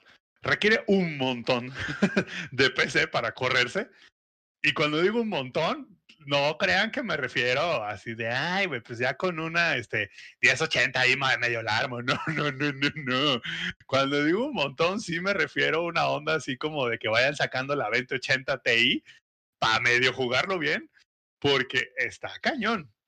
O sea, los requisitos están perros. No había visto requisitos tan cañones desde un juego tan mal optimizado como el Arkham Knight, y hasta eso, ese se arregló después. Este juego requiere poder y no jaladas. Para empezar, el cap es a 60 FPS, entonces, aunque tengas el poder de 60 FPS, no, solo sí que no va a pasar. Para nuestros amigos consoleros que nos escuchen, eso es importante porque pues yo tengo un monitor de 100 FPS y por eso es importante, eh, más de 60, pero bueno, está cañón. Es, al igual que el VR, es creo que, creo que yo es el siguiente paso en, la cadena alimenticia. Y es un juego que literalmente no existe el hardware para correrlo bien hoy en día. Ah, ¿Por qué? Ah, bueno, hay varias razones, ¿no? Una de ellas, y, la primera y una de las más importantes. El juego utiliza todo el superpoder de la nube de Az- Azure, de Microsoft, y junto con los mapas de Bing y, y quién sabe qué tanta jalada más, para, pues, literal, sencilla y, ah, ya saben, para dejarlo en corto, pues para hacer un, un render de todo el mundo. Entonces es el Ultimate Open World Game, porque literalmente tú puedes viajar a donde quieras, tú puedes empezar a volar en, digamos, el aeropuerto internacional. Pero no puedes ir al espacio, por lo tanto está limitado, por lo tanto no es open world. Sí, es open world. Se refiere a este mundo, no a otros mundos. Entonces, ah, po- ¿por qué es tan importante? Entonces, digamos que nosotros, yo en mi avioneta Cessna llena de cocaína, digo, de, este, de pasajeros, quiero volar de Colombia a Culiacán y salir Claramente, si vas de Colombia a Culiacán llevas pasajeros, ¿por qué habrías de llevar otra cosa? Evidentemente. Y, y- y me refiero, y no crean que me refiero a salir del aeropuerto de Bogotá y llegar al aeropuerto, como sea que se llama el aeropuerto de Culiacán, perdón, Rob. No, me refiero a salir de una pista de tierra en, en Medellín o en Cali. No sé por qué habrías de salir de ahí, pero bueno, me refiero a salir de una de esas pistas de tierra en un cerro, en la, en la Sierra de Colombia, y aterrizar en otro en otra pista de tierra en Sinaloa. Al final del Muy- día, una pista de tierra muy alta, en donde probablemente la amapola se dé muy bien. Ves Sí, solo sí, un sí, comentario que puedes ver por ahí, ¿no? O sea, En otra sí, pista de donde- tierra en Badiraguato, ¿no? Por ejemplo. Exactamente. sí, ¿no? O sea, no sabemos por qué. Pero lo que voy es que lo puedes hacer. Y no es broma. Lo puedes hacer. Y la razón por la que lo puedes hacer es que al final del día hay 37 mil aeropuertos dentro del juego, de los cuales sí hay unos aeropuertos que están hechos a mano, digamos. Hay unos como, ah, creo que son como 20 aeropuertos que sí hicieron el diseño así de, ah, pongo aquí, eh, así que hago todo el render completo con imágenes satelitales y la madres. Pero los otros lo que hicieron fue usaron Azu- Azure y Bing, que es los mapas de, Microsoft, para recrearlo. Entonces, digamos que tienen su, su algoritmo y en ese algoritmo, perdóneme, en ese algoritmo ellos es así como de, bueno, si, si el edificio es así y así y así y así, haz tú el render de tal forma. Y de hecho, co- como pueden ver en el, en el gameplay, para los que están en el stream, todo lo que están viendo es una representación exacta. Y cuando digo exacta, me refiero 100% exacta porque... Menos que vayas a Melbourne, ¿no? También, seguramente, pero ya, ya, ya lo van a corregir esa parte. Ahorita te explico qué, qué, qué pasó ahí. Están viendo, los que están en el stream, están viendo una réplica exacta uno a uno de Miami. Entonces, y el juego es distancias reales. Entonces, si tú quieres volar de, digamos, Londres a New York en un 747, te va a tomar alrededor de 5 horas. Si tú quieres volar en una avioneta, te va a tomar 12 y vas a tener que parar por combustible como tres veces o cuatro o más, yo creo. Entonces, Oye, digamos güey, que ¿y dónde, dónde verga está la gente, güey? No es cierto, eso no está rendereado 100%, güey. ¿Y la gente hecho- qué trabajo tiene, güey? ¿Por qué no va a su trabajo, güey? A ver. De hecho, si, si vuelas un poco más bajo a lo que se está viendo en el video, el juego sí hace el render de los vehículos. Y también hace Ah, render. Sí, es correcto. A la verga es la respuesta. Y también hace render de, este, de la fauna. Entonces, por ejemplo, digamos los zoológicos, como sobre todo los zoológicos famosos como el de Nueva York, por ejemplo, y así. Si tú vuelas sobre ellos, Puedes ver a Alex el León, güey, ahí. puedes ver a Alex el legón y a la pinche cebra y al hipopótamo gordo. Entonces, y a los pingüinos de Madagascar probablemente te secuestran el avión. Gorditos y bonitos. muchachos. Entonces, digamos que sí tiene esa parte, Inge. O sea, sí tiene ese nivel de detalle. No lo renderiza a todas las distancias porque, pues, no mames, es too much. Pero sí hace el render de vehículos y de tráfico, en, digamos, en, en- en las calles. Sí, Otra cosa inter-. También, también es. O sea, son ¿Cómo, cómo, carritos que se van moviendo, son carritos que se van moviendo en las callecitas, pero es básico, o sea, y se entiende porque pues la, el tamaño de la simulación es gigantesco, pues, pero es estúpido el tamaño de la simulación, diría yo. O sea, creo que nunca había visto yo un juego tan ambicioso en cuanto a qué querían simular. ¿Sabes? Porque, a ver, seamos honestos, American Truck Simulator es un gran juego, pero los mapas es así como de, bueno, sacamos Colorado, sacamos Idaho y vienen las partes más importantes de Idaho. Viene un 10% o menos de lo que es Idaho, no crean que viene, ahora sí que todas las calles, todas las intersecciones de Idaho. Este juego, el Microsoft Flight Simulator, es literal un renderizado completo del juego que cada que tú entras a jugar, o sea, cada que tú dices voy a despegar de lugar A al lugar B, se carga todo el mundo. Porque una vez que tú ya empiezas a jugar, y como pueden ver los que están en el stream, no hay más pantallas de carga, no hay, digamos, pausas. Simplemente si tú quieres seguir volando, puedes seguir volando. Incluso puedes, vamos a suponer que se te acaba la- el combustible, puedes aterrizar en el aeropuerto Pedritos.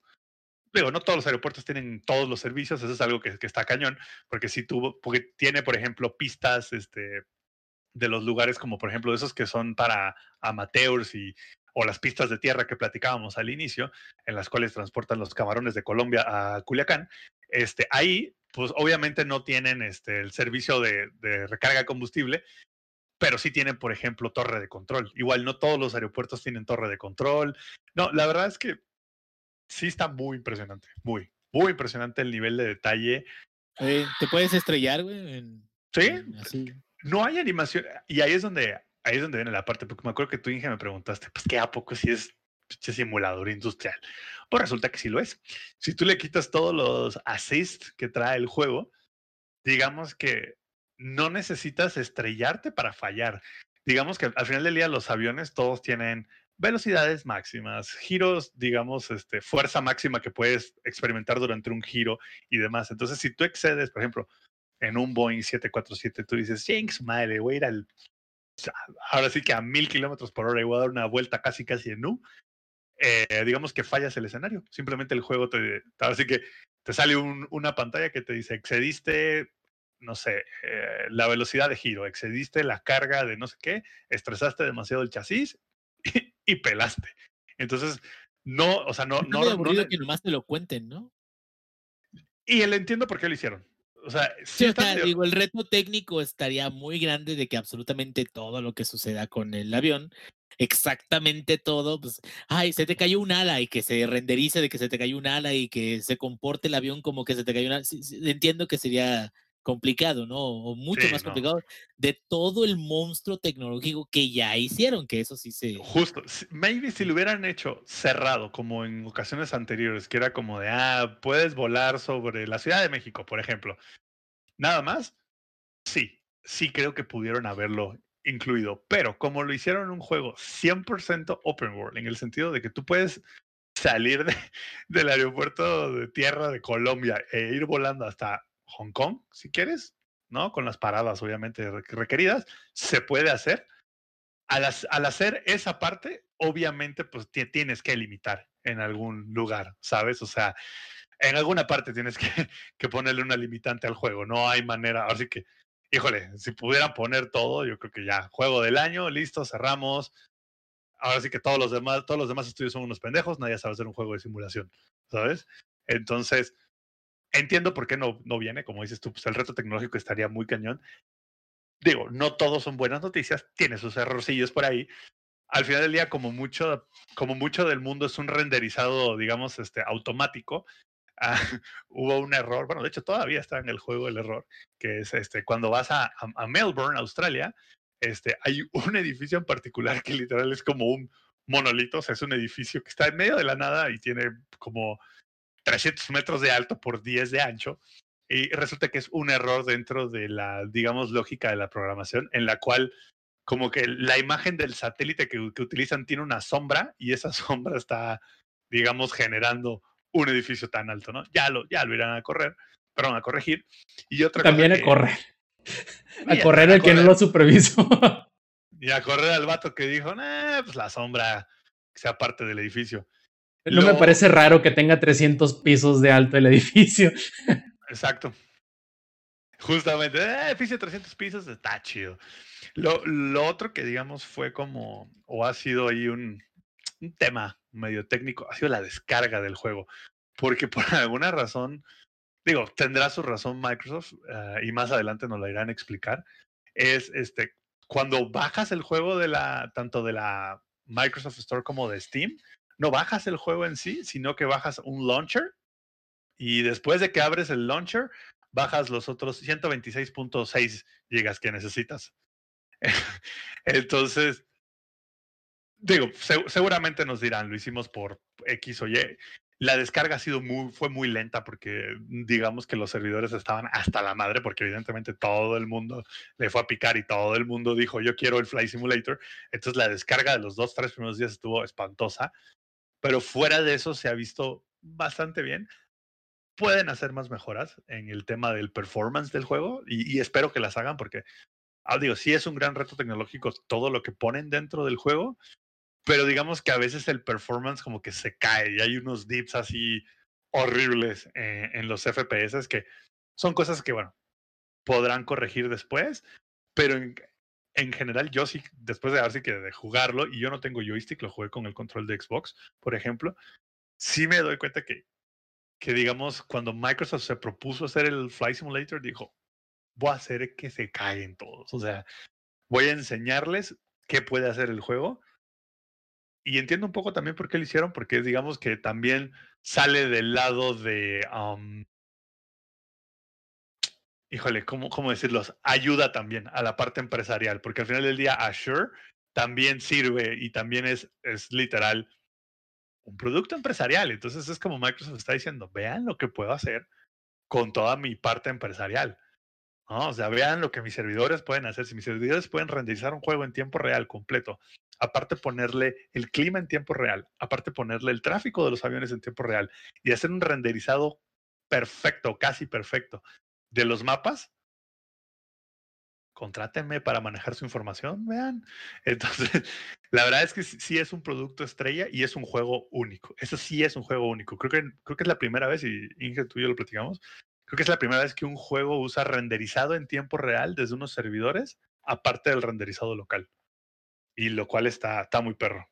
Así que jueguen sin depender de que se les acabe el ancho de banda, ¿no? Porque sí descarga bastantita información durante, ¿no? Sí, sí, digamos que después de una jornada de, bueno, de un vuelito de cuatro horas, ah, bajó 5 gigas de, de datos.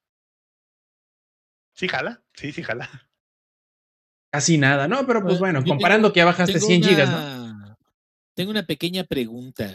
güey. Es una maravilla tecnológica, güey. Eso está. Bueno, maravilla lo llamamos porque a comparación de otros simuladores y lo que hace, lo- la información que obtiene, es un monstruo que también requiere de muchísimo ancho de banda y de mucho, mucha máquina. Y eso, pues a lo mejor ahorita apenas en esto, en este tiempo que la gente tiene máquinas que pueden soportar algo así, estamos viendo algo que no sabemos qué hay en programas gubernamentales o algo así. Ha de ha de haber simuladores más mamones, ¿no? Como los de Batman o no sé, alguna mamá así.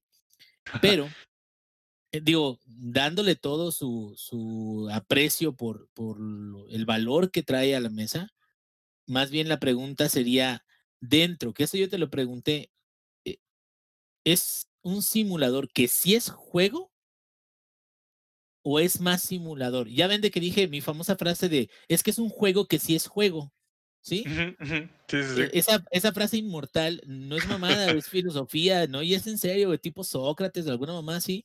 Es neta. ¿Por qué? Porque el simulador yo entiendo que tenga niveles así de wow, güey. O sea, qué detallazo, güey. O sea, es más, si, si no limpio el, el tablero del avión, güey, se llena de polvo. O sea, bueno, qué chingón, ¿no?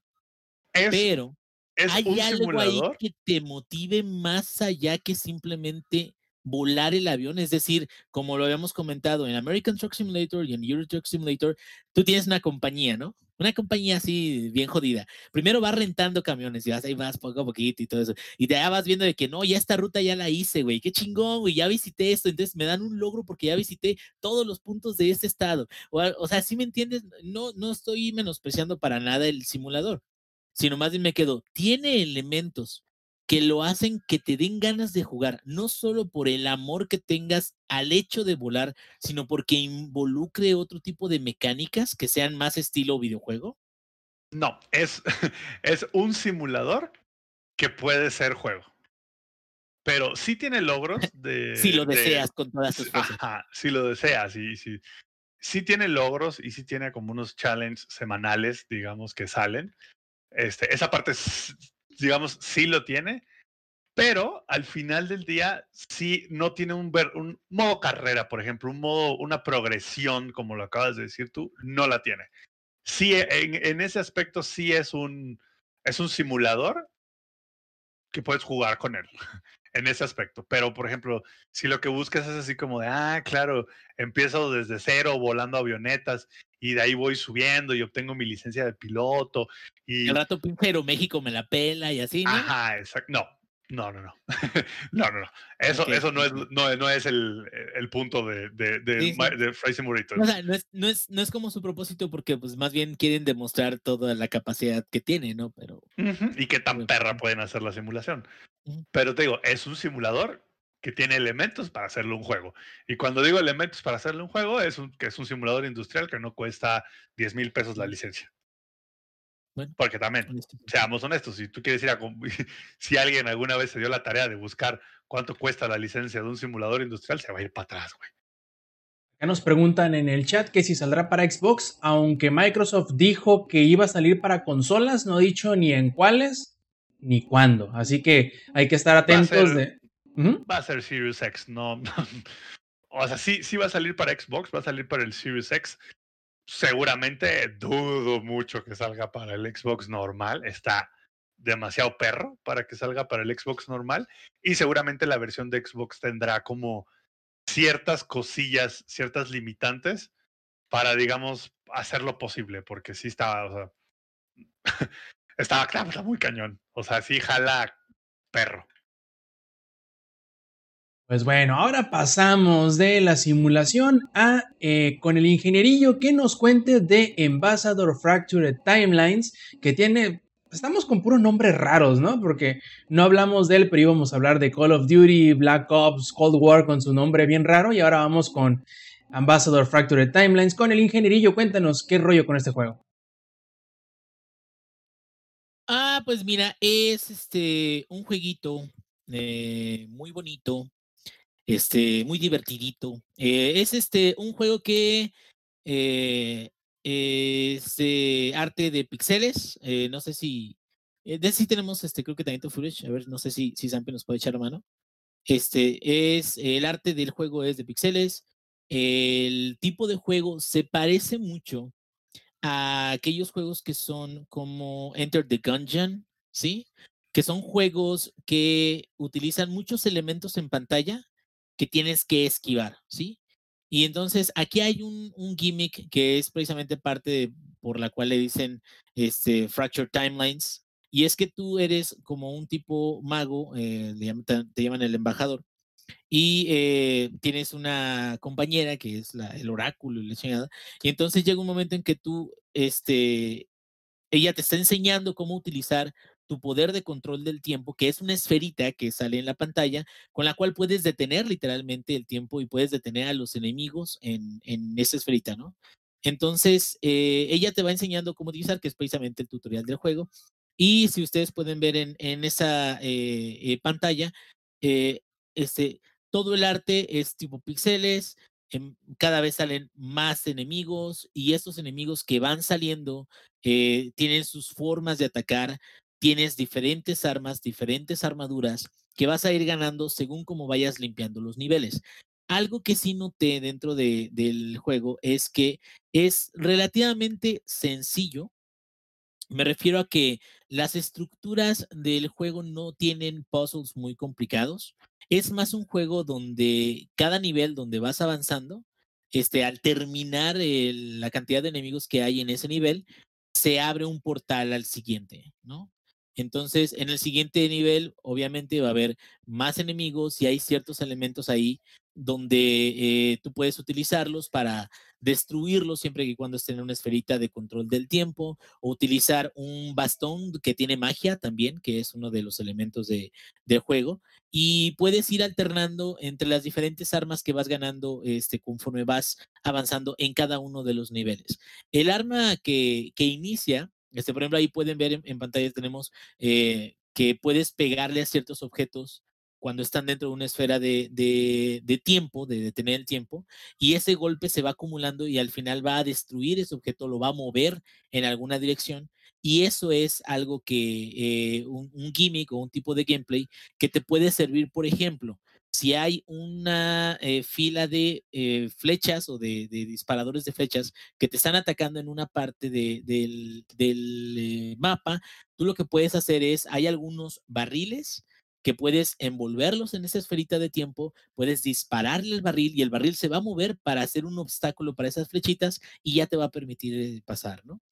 Eh, ese tipo de, de, de, gimmicks en términos de puzzles es eh, algunos de los que me encontré. Otros son de eh, unas plataformas donde tú llegas a la plataforma, te posicionas y se baja una puerta, ¿no? Entonces, para que el botón de la plataforma no suba inmediatamente, tienes que ejecutar ese poder de, de detener el tiempo vas y avanzas hacia la puerta y entonces justo en el momento en que dejas de presionar esa placa, en ese momento tu esferita de detener el tiempo llega a la puerta.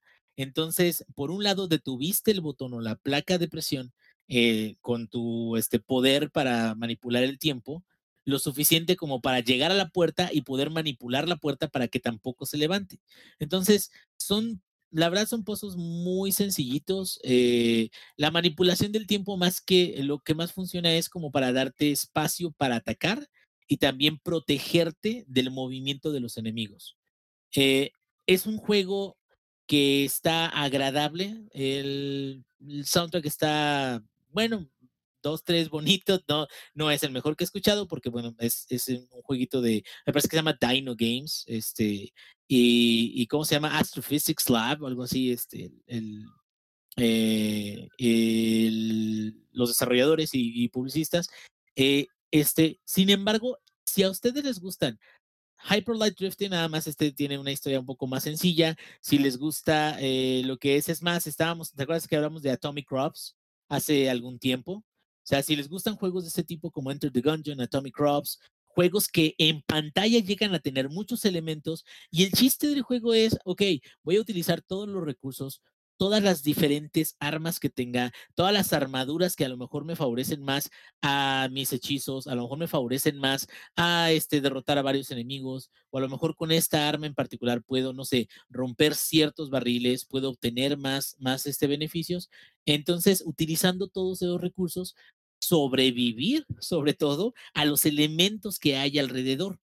Y creo que pues es un es, es interesantillo para mí en particular no es algo a lo que yo le metería muchas, muchas, muchas horas, porque también no tiene una gran, gran, gran cantidad de, de, contenido, ¿no? O sea, tiene tres caminos principales y uno final. O sea, una, eh, en este momento estamos viendo en pantalla, hay un evento donde el oráculo va y quiere ya ir a, a, tomar su lugar como oráculo y hay una explosión y entonces te dice, no mames, sea, ¿qué verga está pasando? Hay tres facciones que nos pueden estar atacando, entonces ven esos tres portales y checa, ¿no? O sea, checa a ver qué onda, ya te metes en uno y empiezas a ver enemigos de ese portal, que en realidad son niveles cuadraditos, bueno, no cuadraditos, están como medio reorganizados para que no parezcan lo mismo, pero son niveles donde es tal cual, un nivel, matas a todos los monitos, ya que los mataste a todos, se abre un portal nuevo. Y en ocasiones, cuando ese portal nuevo se abre,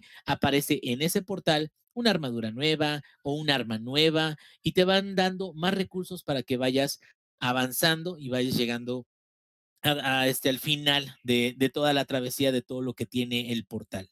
Y pues ahorita, más que eso, eh, está este, interesante. Si a ustedes les gustan ese tipo de juegos, pues no hay pierde. Es eh, una, una opción más que, por cierto, tiene muy buena traducción al español. También por si eso es algo importante para ustedes, eh, es algo que no todos los juegos tienen también. Oye, Inge, lo que no me queda en claro es, ¿es un juego lineal o es un roguelike más o menos? Porque parecen los... Que es un juego. Es, es un este manipulación del tiempo que juega a ser un juego, pero se regresa en el tiempo para no ser un juego. No, este es eh, no es roguelike, es un juego lineal con opciones. O sea, ¿qué quiere decir? O sea, tú puedes tomar eh, cualquiera de los tres portales, pero no cambia realmente los mapas. O sea, los mapas no son este, aleatorios. O sea, son mapas con niveles muy específicos a lo mejor el comportamiento de los monitos ya cuando llegan pues puede cambiar un poco, aunque la zona de patrullaje es muy la misma, pero este son son este zonas que ya están preestablecidas y pues el chiste de la zona o el chiste del juego es precisamente controlar todas las habilidades que tienes para que mientras más enemigos te salgan, mejor puedas sobrevivir mientras los vas, te los vas este, escabechando. O sea, son como arenas de pelea, ¿no? Me imagino. Eh, cada nivelito se siente más como una arena porque no hay como una gran continuidad entre nivel y nivel. Eh, vamos a poner un, juego que es muy diferente gráficamente, pero, pero que nos puede dar un ejemplo de eh, niveles que están diseñados de forma distinta. El Minecraft Dungeons cuando tú vas a un mapa en particular, el mapa es un, mapa largo donde vas en, en, diferentes zonas, hasta puedes llegar a entrar en un calabocito o en un laberinto, pero sin embargo hay cierta continuidad a través de todo ese mapa hasta el final. Y en este no, en este son como muchas arenas o muchos eh, niveles separados, donde al final, ya cuando terminas ese nivel, puedes proceder al siguiente. No es malo, simplemente es una forma distinta de presentar el, eh, cada uno de, los avances que tienes, ¿no? Perfecto, se ve bastante bien, la verdad. De hecho, me recuerda un poquito a como, a como lo estás contando. Sería como hasta cierto punto parecido hasta Super Hot en donde te dice, ok, los, los enemigos van a estar posicionados en estas partes y si fallas, ya sabes de qué manera llegarles distinto para poder este, cumplir con el reto que te propone precisamente cada uno de los mapas. Sí, y utilizas tu superpoder de detener el tiempo para reposicionarte o incluso para eh, aprovechar que tus poderes golpeen a uno o a más. Hay un mazo que te regalan que, bueno, te, lo ganas después de, superar un nivel. Y ese mazo lo que hace es que golpea más de un enemigo y los golpea, o sea, no se detiene, sigue, sigue navegando. Entonces, ese mazo en particular, si tú detienes a varios enemigos que vengan detrás de ti y se los lanzas, se los chinga, o sea, todos de seguidito.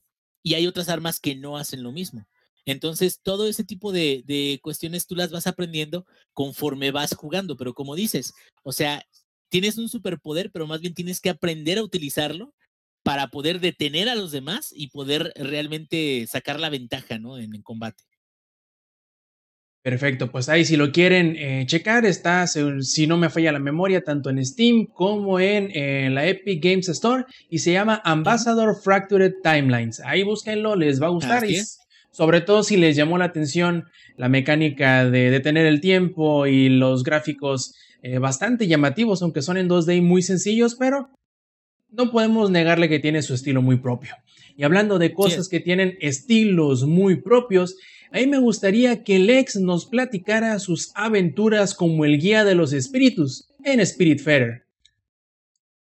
Eh, la neta estoy sorprendido con Spiritfarer. Fue, fue una experiencia bastante agradable y no, no tenía expectativas en general sobre el juego, pero fue, me divertí mucho. O sea, bueno, ¿qué, ¿qué, es Spiritfarer? Es un juego plataformero en 2D que tiene unas mecánicas sencillas y creo que estas mecánicas sencillas te ayudan mucho a que el desarrollo de la historia vaya de la mano con un gameplay amigable.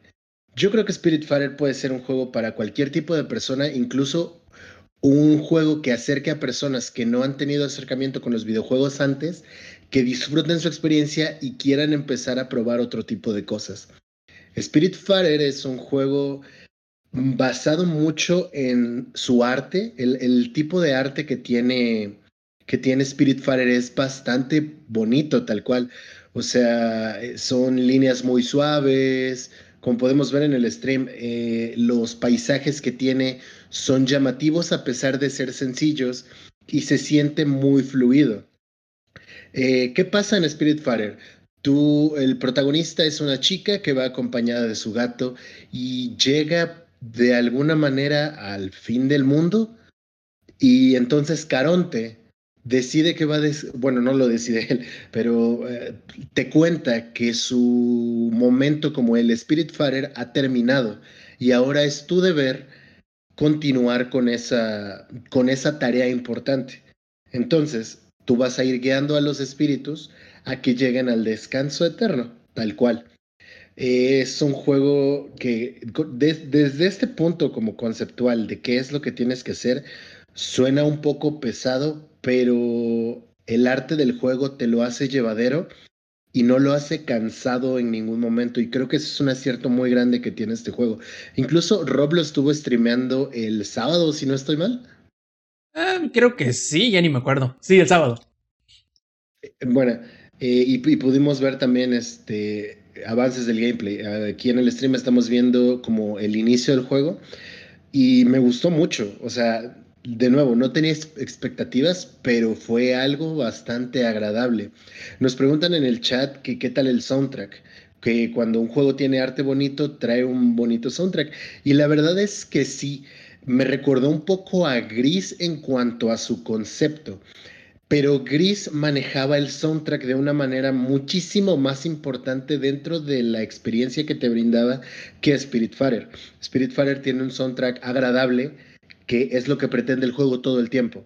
El, el look and feel del juego es como de wholesomeness, como de amabilidad, como, vaya, tú vas a ser la persona que lleva a los espíritus a su descanso y lo tienes que hacer de una manera amable e irlos guiando. Incluso una de las, una de las mecánicas dentro del juego es preparar comida y compartir esa comida con los espíritus que vayas llevando en tu barco tal cual. Em, wow, wow, Si ya está muerto aquí, el único que come soy yo. y es por eso que personas como Samper no pueden disfrutar este tipo de juegos, porque no hay balazos y no hay wholesomeness en su life, ¿no? Entonces, es, esta parte como muy, muy chida que te dan de necesitas cuidar a esas personas, entregarles amabilidad. Va muy de la mano con el arte que tiene el juego y yo creo que conceptualmente lo han logrado muy bien Insisto en que el gameplay sencillo ayuda muchísimo. Eh, hay, hay, personas en el chat que ya lo han jugado eh, y que también lo han disfrutado mucho. Entonces, eh, comentarios de este tipo de que es el arte es bonito, que el gameplay es sencillo, lo he escuchado mucho de personas que su trabajo día a día es ser artistas gráficos. En general, hacer ilustraciones y todo esto. Entonces, este, yo creo que este acercamiento que están teniendo los juegos como de otra manera está ayudando mucho a que tengamos un storytelling bastante interesante de una manera diferente. Eh, repito, hay mecánicas muy sencillas. Tú viajas en un barquito, que es al final del día en el que vas a ir llevando a las almas de un lugar a otro. La barca del olvido, güey. Güey, y sí lo es, güey. Güey, sí lo es. Sí le ves sin Ya el video musical, güey. Algo curioso, tú, Lex, que comentabas muy bien. Em, una de las, de las cosas más interesantes de. No más interesantes, sino que es otro detalle interesante del juego. Es que se me hace que es de esos juegos que no tienen un fail state. No pierdes, en pocas palabras. No mueres, eh, no fallas. Al contrario, el juego te pone ciertos requisitos que tú al momento en el cual los cumples puedes hacer ciertas cosas, pero no puedes fallar. Eso ayuda mucho al ambiente relajado que te propone y el estado mental en el cual te inmersiona te pone. Y, a la, autoestima, carnal, ¿no? Pues métete ahí después de perder cinco seguidas de Warzone y seguro ya te, te relaja, güey. Completamente de acuerdo. Es la idea del juego, es que es la idea del juego realmente. Eh, muchos, muchos que somos jugadores competitivos en general, podríamos pensar que si no tiene ese de, güey, pues entonces, ¿qué quiero hacer? disfrutar el viaje. Y tal cual es lo que te propone el Oh. juego. No, o sea, pero pues no, sin no ese viaje. chingaderas. ese. Ajá, o sea, sin chingaderas, Oh, güey. O bueno, mira, si lo quieres ver de esa forma, tú, Zampi, eh, Spirit Farer es el equivalente en juego de llegar del trabajo, quitarte los zapatos, tomarte un café chingarte o chingarte un churro. Sí, sí, de cualquiera de esas cosas que te ayuda así de ah, quitarme el, el cansancio, quitarme el- los pedos que traigo ahorita y simplemente relajarme y pasarme un buen rato. Es el equivalente Es- perfecto. Es una, es una pregunta que vamos a estar haciendo de ahora en adelante, sobre todo con este tipo de juegos que son como muy artísticos. ¿Qué tan recomendados son para un trip, güey? Este yo creo que estaría No. muy bien. Este yo creo que O sea, true question, güey, en serio. Sí, sí, sí, y yo creo que está bien, pero para específicamente eso, comparando a estos dos, a Gris y a Spiritfarer, yo diría que Gris es aún más. Este ajá, es más trippy. Eh, Spiritfarer no es tan trippy. Hay algunas escenas que sí lo son, que juegan mucho con la luz y lo que sucede, eh, que también tienen como un significado, que cada quien le puede dar un significado más profundo, ¿no?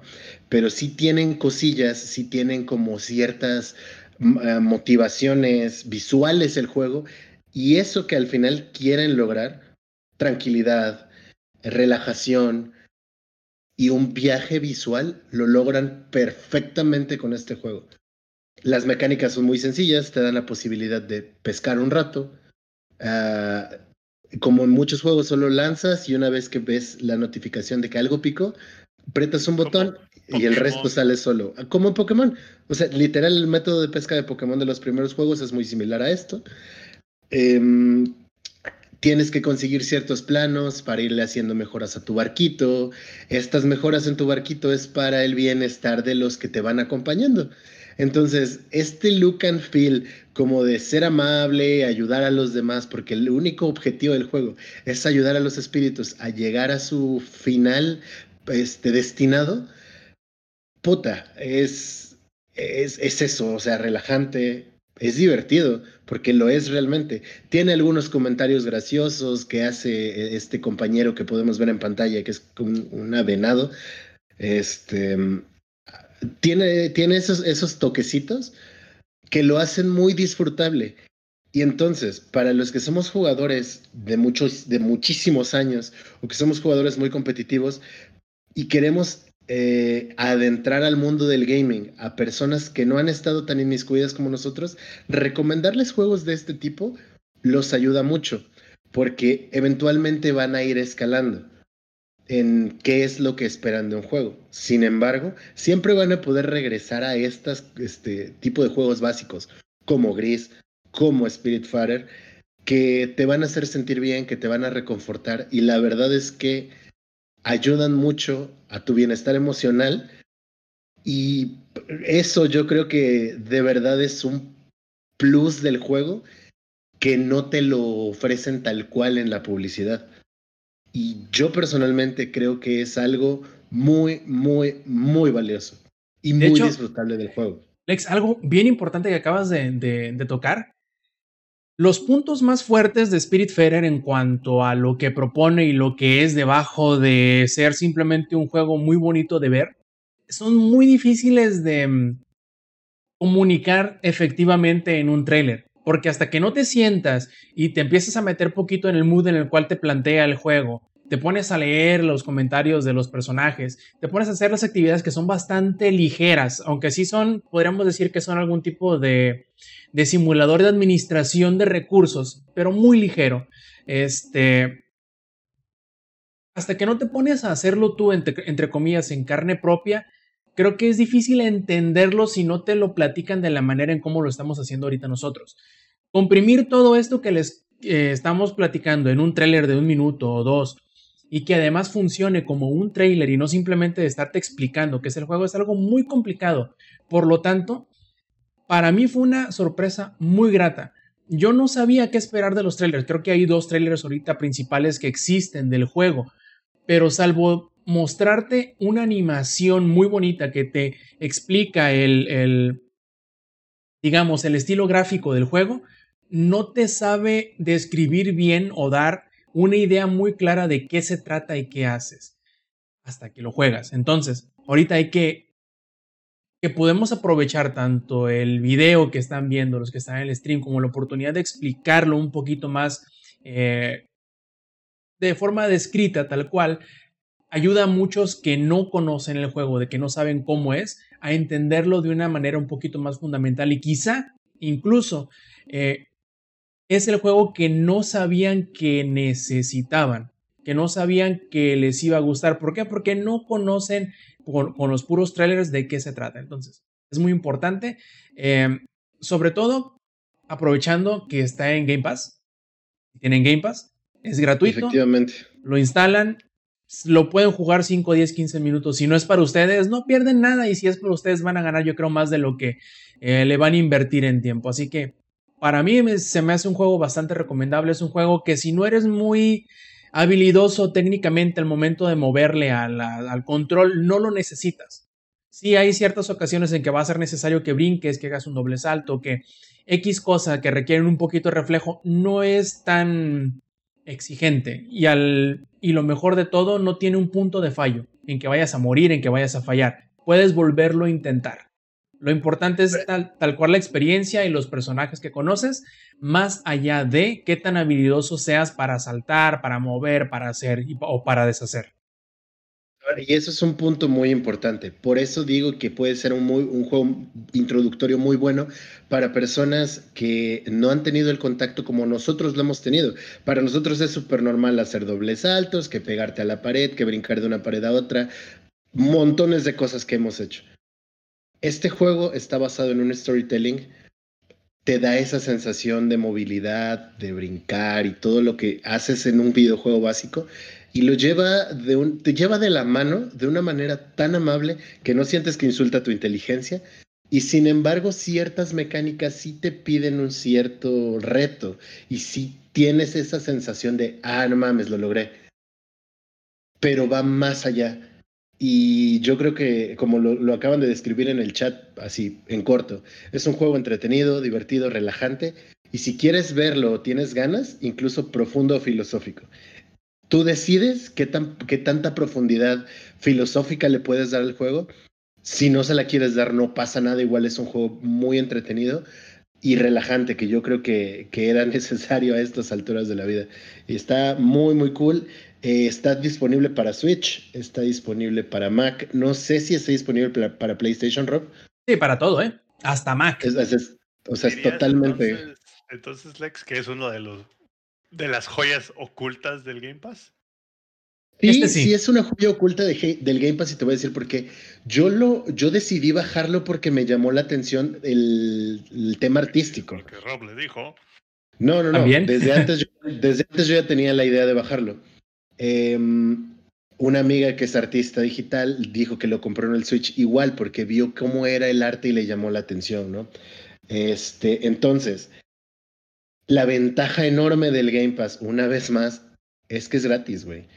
Y si no es para ti, no gastaste ni un bar y lo puedes intentar y no pasa absolutamente nada. Es una ventaja nuevamente del Game Pass. Sin embargo, si este tipo de cosas les ha llamado la atención y no cuentan con el Game Pass, pueden adquirirlo. Si no quieren hacerlo, lo pueden comprar en cualquiera de las plataformas que está disponible y les garantizo que se van a pasar un rato muy, muy agradable.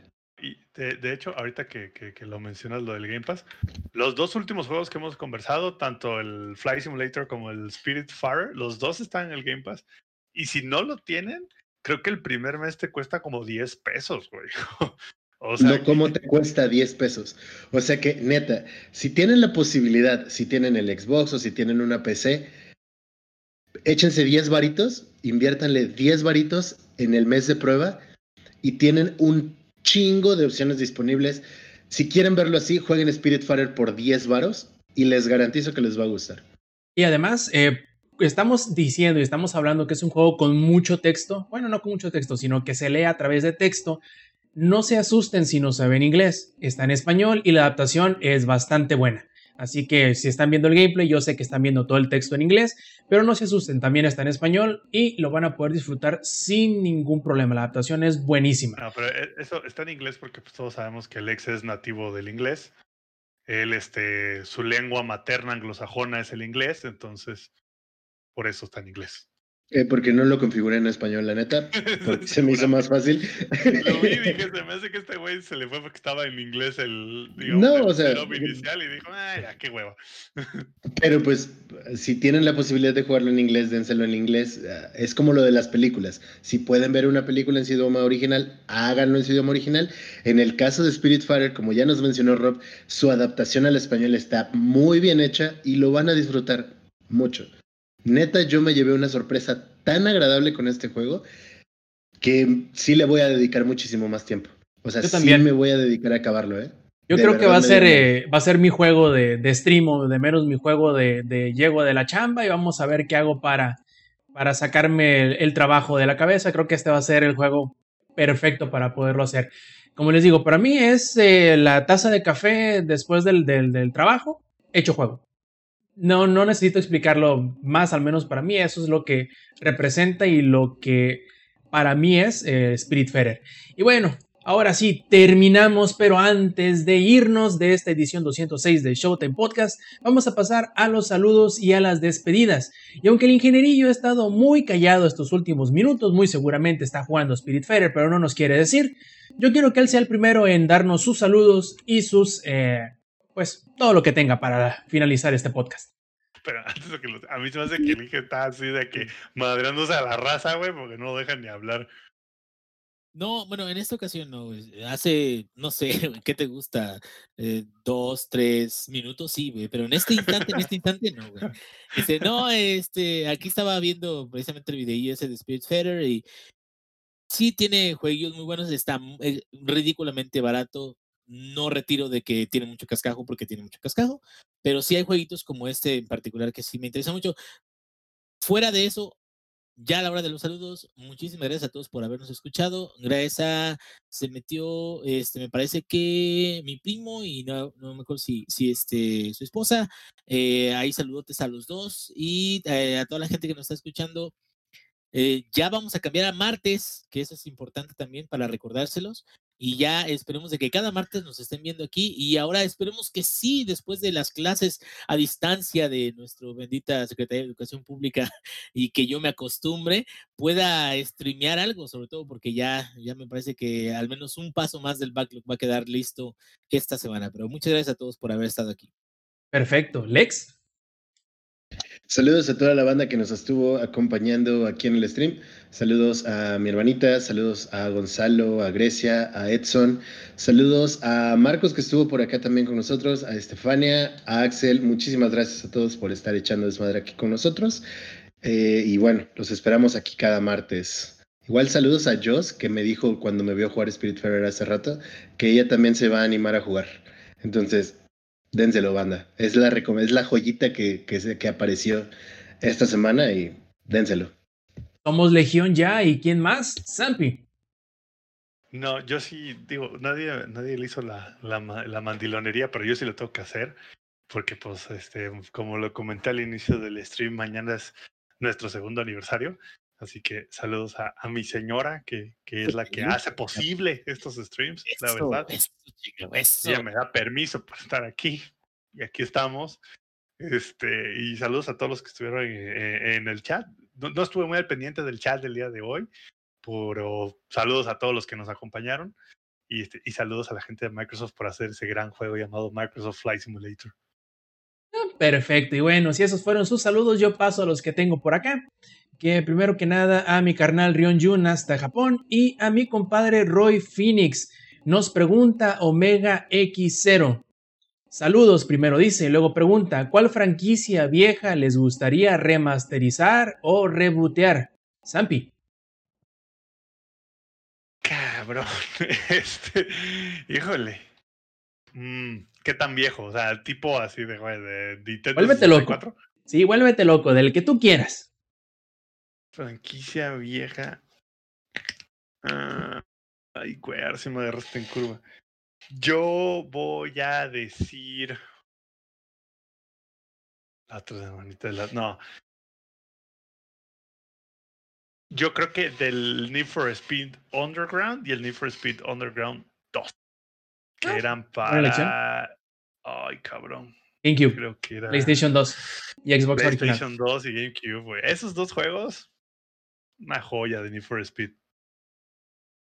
Perfecto. Inge. Chale, sí, sí, en el Sin chat sí, lugar sí me a agarraron en dudas. examen, güey. Sin lugar a dudas. güey. Es que era algo que no esperabas que te fueran a preguntar, entonces te quedaste así, ah, qué pedo. Un viajezote, güey, no. para recordar. Sí, no. Sin lugar a dudas, güey. Sin temor a equivocarme, güey. Comprarlo de día uno, versión ultra digital, güey. Bueno, bien hecho, ¿verdad? También, no, 4K, no, no, Full HD. Sí, sí, sí, a huevo, a huevo. Legacy of Kane, güey. Desde Blood Omen, güey. Hijo de madre, me ganaste, güey, me lo quitaste, güey. Es que no mames, eh, digo, Lex, dime si no sería una chingonería de que hicieran todos, incluyendo hasta el de Defiance, güey. Que, que, que ese, ese, digo, ya fue un, un, este, así como manita de puerco para que encajaran incluso la, la de Blood Omen 2, que también es- estaba interesante en el jueguillo, pero esa, esa saga, esa franquicia es la mamada, güey. Entonces yo, yo, yo iría, iría por eso, te la gané, perdón, perdón, te la gané, cabrón. Lex. Ya que me ganaron Soul River, eh, cabe mencionar que hace unos días empecé a jugar Castlevania Lords, eh, Lords of Shadows y me quedé con esa sensación medieval. Ya no está disponible Soul River, ya lo tomó el ingenierillo. Pero voy a dar dos opciones que son un poco diferentes. Medieval de PlayStation 1, no sé si lo recuerdan. Eh, para la banda que tuvo PlayStation 1 era un juego plataformero donde el protagonista era un caballero que tenía su craniecito así tal cual de calaverita, que se veía medio caricaturesco. Mm, ¿Lo hay? Sí, de Medieval. Lo sacaron hace poquito, ¿no? En Halloween del año pasado. No, y no lo vi, no, no, no tuve ni idea. ¿Es exclusivo de alguna No, consola sale para todos? No, Del de Play bueno que 4. lo quería No, y bueno, algo, algo bueno, algo bueno, algo bueno para ti que, que te gustaría Medieval.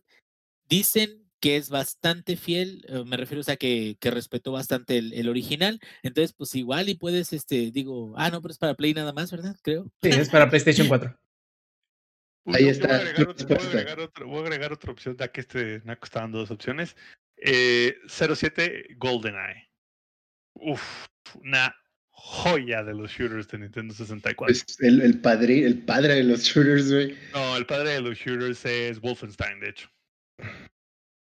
Pues míralo, el, el amo y señor de los shooters. Pero eh, adicional a Medieval, que sí lo hay, pero no para mí, Dino Crisis. Uy, re bueno, ¿eh? También de buena PlayStation. idea. Bueno, yo lo juego en PlayStation. Sí, de hecho Puta. salió solo en PlayStation. Ahorita hablando del, del tema que dices, que dices Dino Crisis y hablando también del tema de dinosaurios, los Jurassic Park de Nintendo, creo que era Super Nintendo, Del Super Nintendo.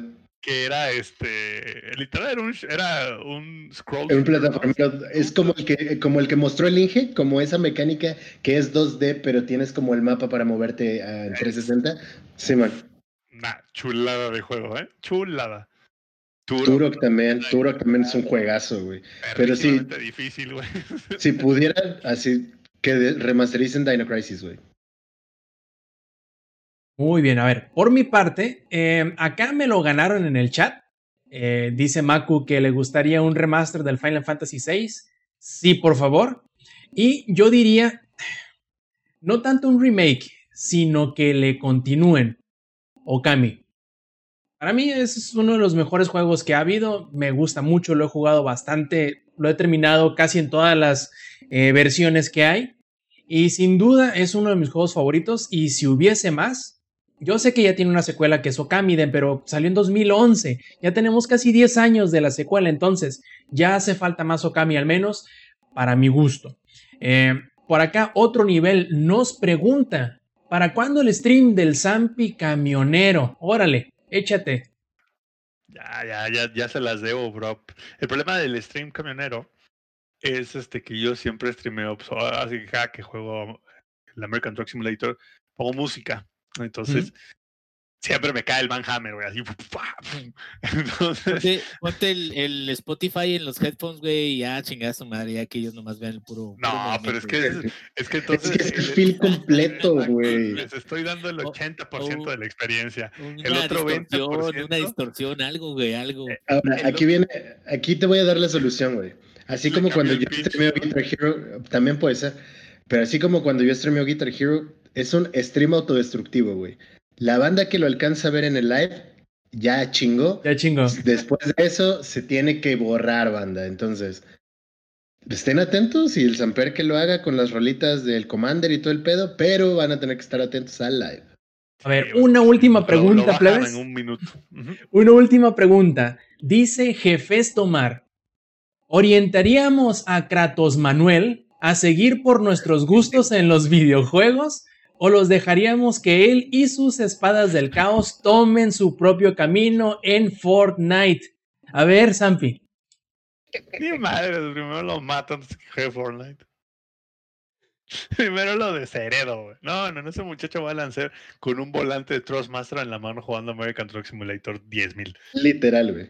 Ya van, a, Literal. ya van a salir con su bracito quemado, ¿no? De la ventana del Ya, camión. ya. Ingenierillo. Ya, el Yo, ingeniero le está de hecho, pegando a la no, cría. no. Le está No, no. pegando a Kratos Manuel. Deja de ¡Que no jugar juegues Yakuza!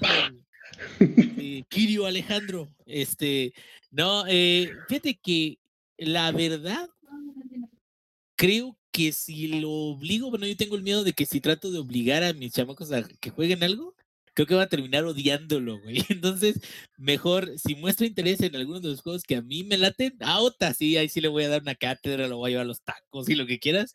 Pero si no, pues ahora sí de que hay mucho de dónde escoger. Ahorita ellos juegan principalmente Roblox y este Minecraft, pero pues Minecraft ahí ya esporádicamente.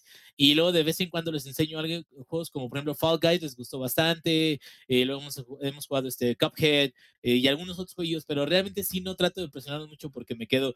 Lo que no quiero es que me odien y al rato digan, ay, papá, esto es mamada. Y igual te van a odiar cuando no los dejes ir a chupar en Me la van a odiar porque me odian por otras cosas, güey. Por los videojuegos no, no tienen la culpa. Lex. Estoy totalmente de acuerdo con el Inge. Cuando obligas a alguien a hacer algo, lo va a odiar. Tú no Entonces, puedes opinar de este tema. Gracias, adiós, esplenda.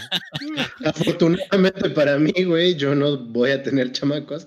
Entonces, pero si los tuviera, o no sé, a mis sobrinos, ahí si mi carnal la quisiera tener, o ahí a los, a los chamacos del Samper, güey, que jueguen lo que quieran jugar. Si quieren jugar, está bien.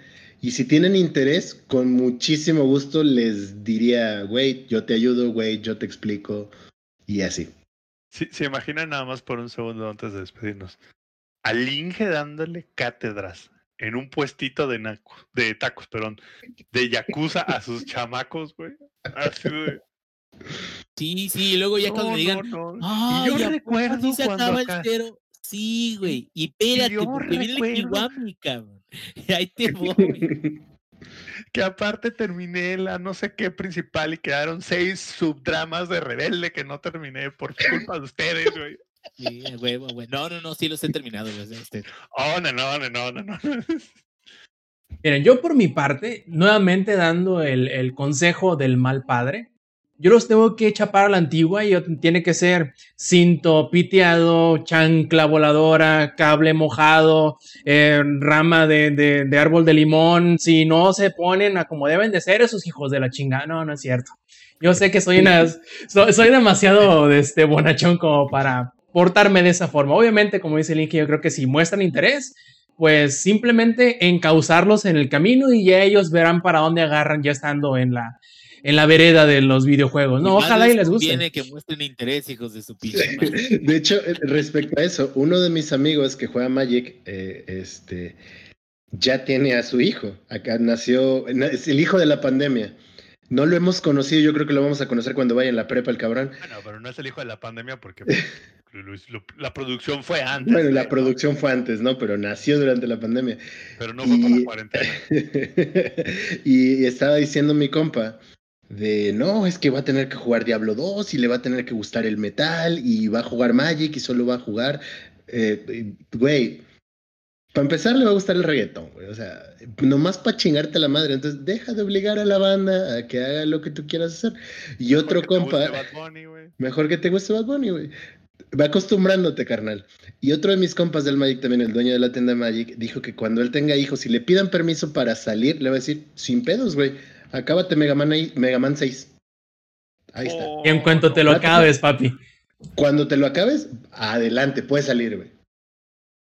Muy bien, plebes. Pues bueno, siguiendo todos esos hermosos, atinados y sobre todo correctos, eh, pues digamos que consejos de parenting de parte de nosotros, es un muy buen lugar para terminar esta edición 206 de Showtime Podcast.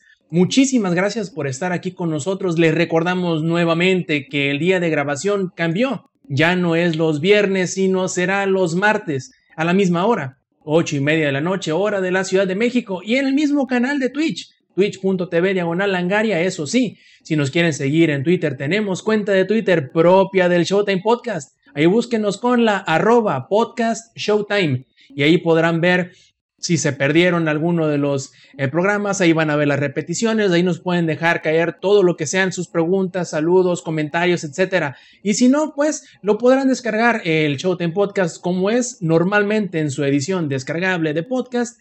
Pero bueno, ya siendo pues tan tarde y habiéndonos pasado fácilmente de las dos horas y cuarto de podcast, yo creo que mejor nos vamos despidiendo. Muchas gracias a todos aquellos que estuvieron y que nos acompañaron durante la transmisión en vivo. Muchas gracias por habernos escuchado. De parte del ingenierillo, del ex, del Zampi, yo fui Roberto Sainz o Rob Sainz en Twitter y nos vemos la próxima semana. Stay metal. Langaria.net presentó.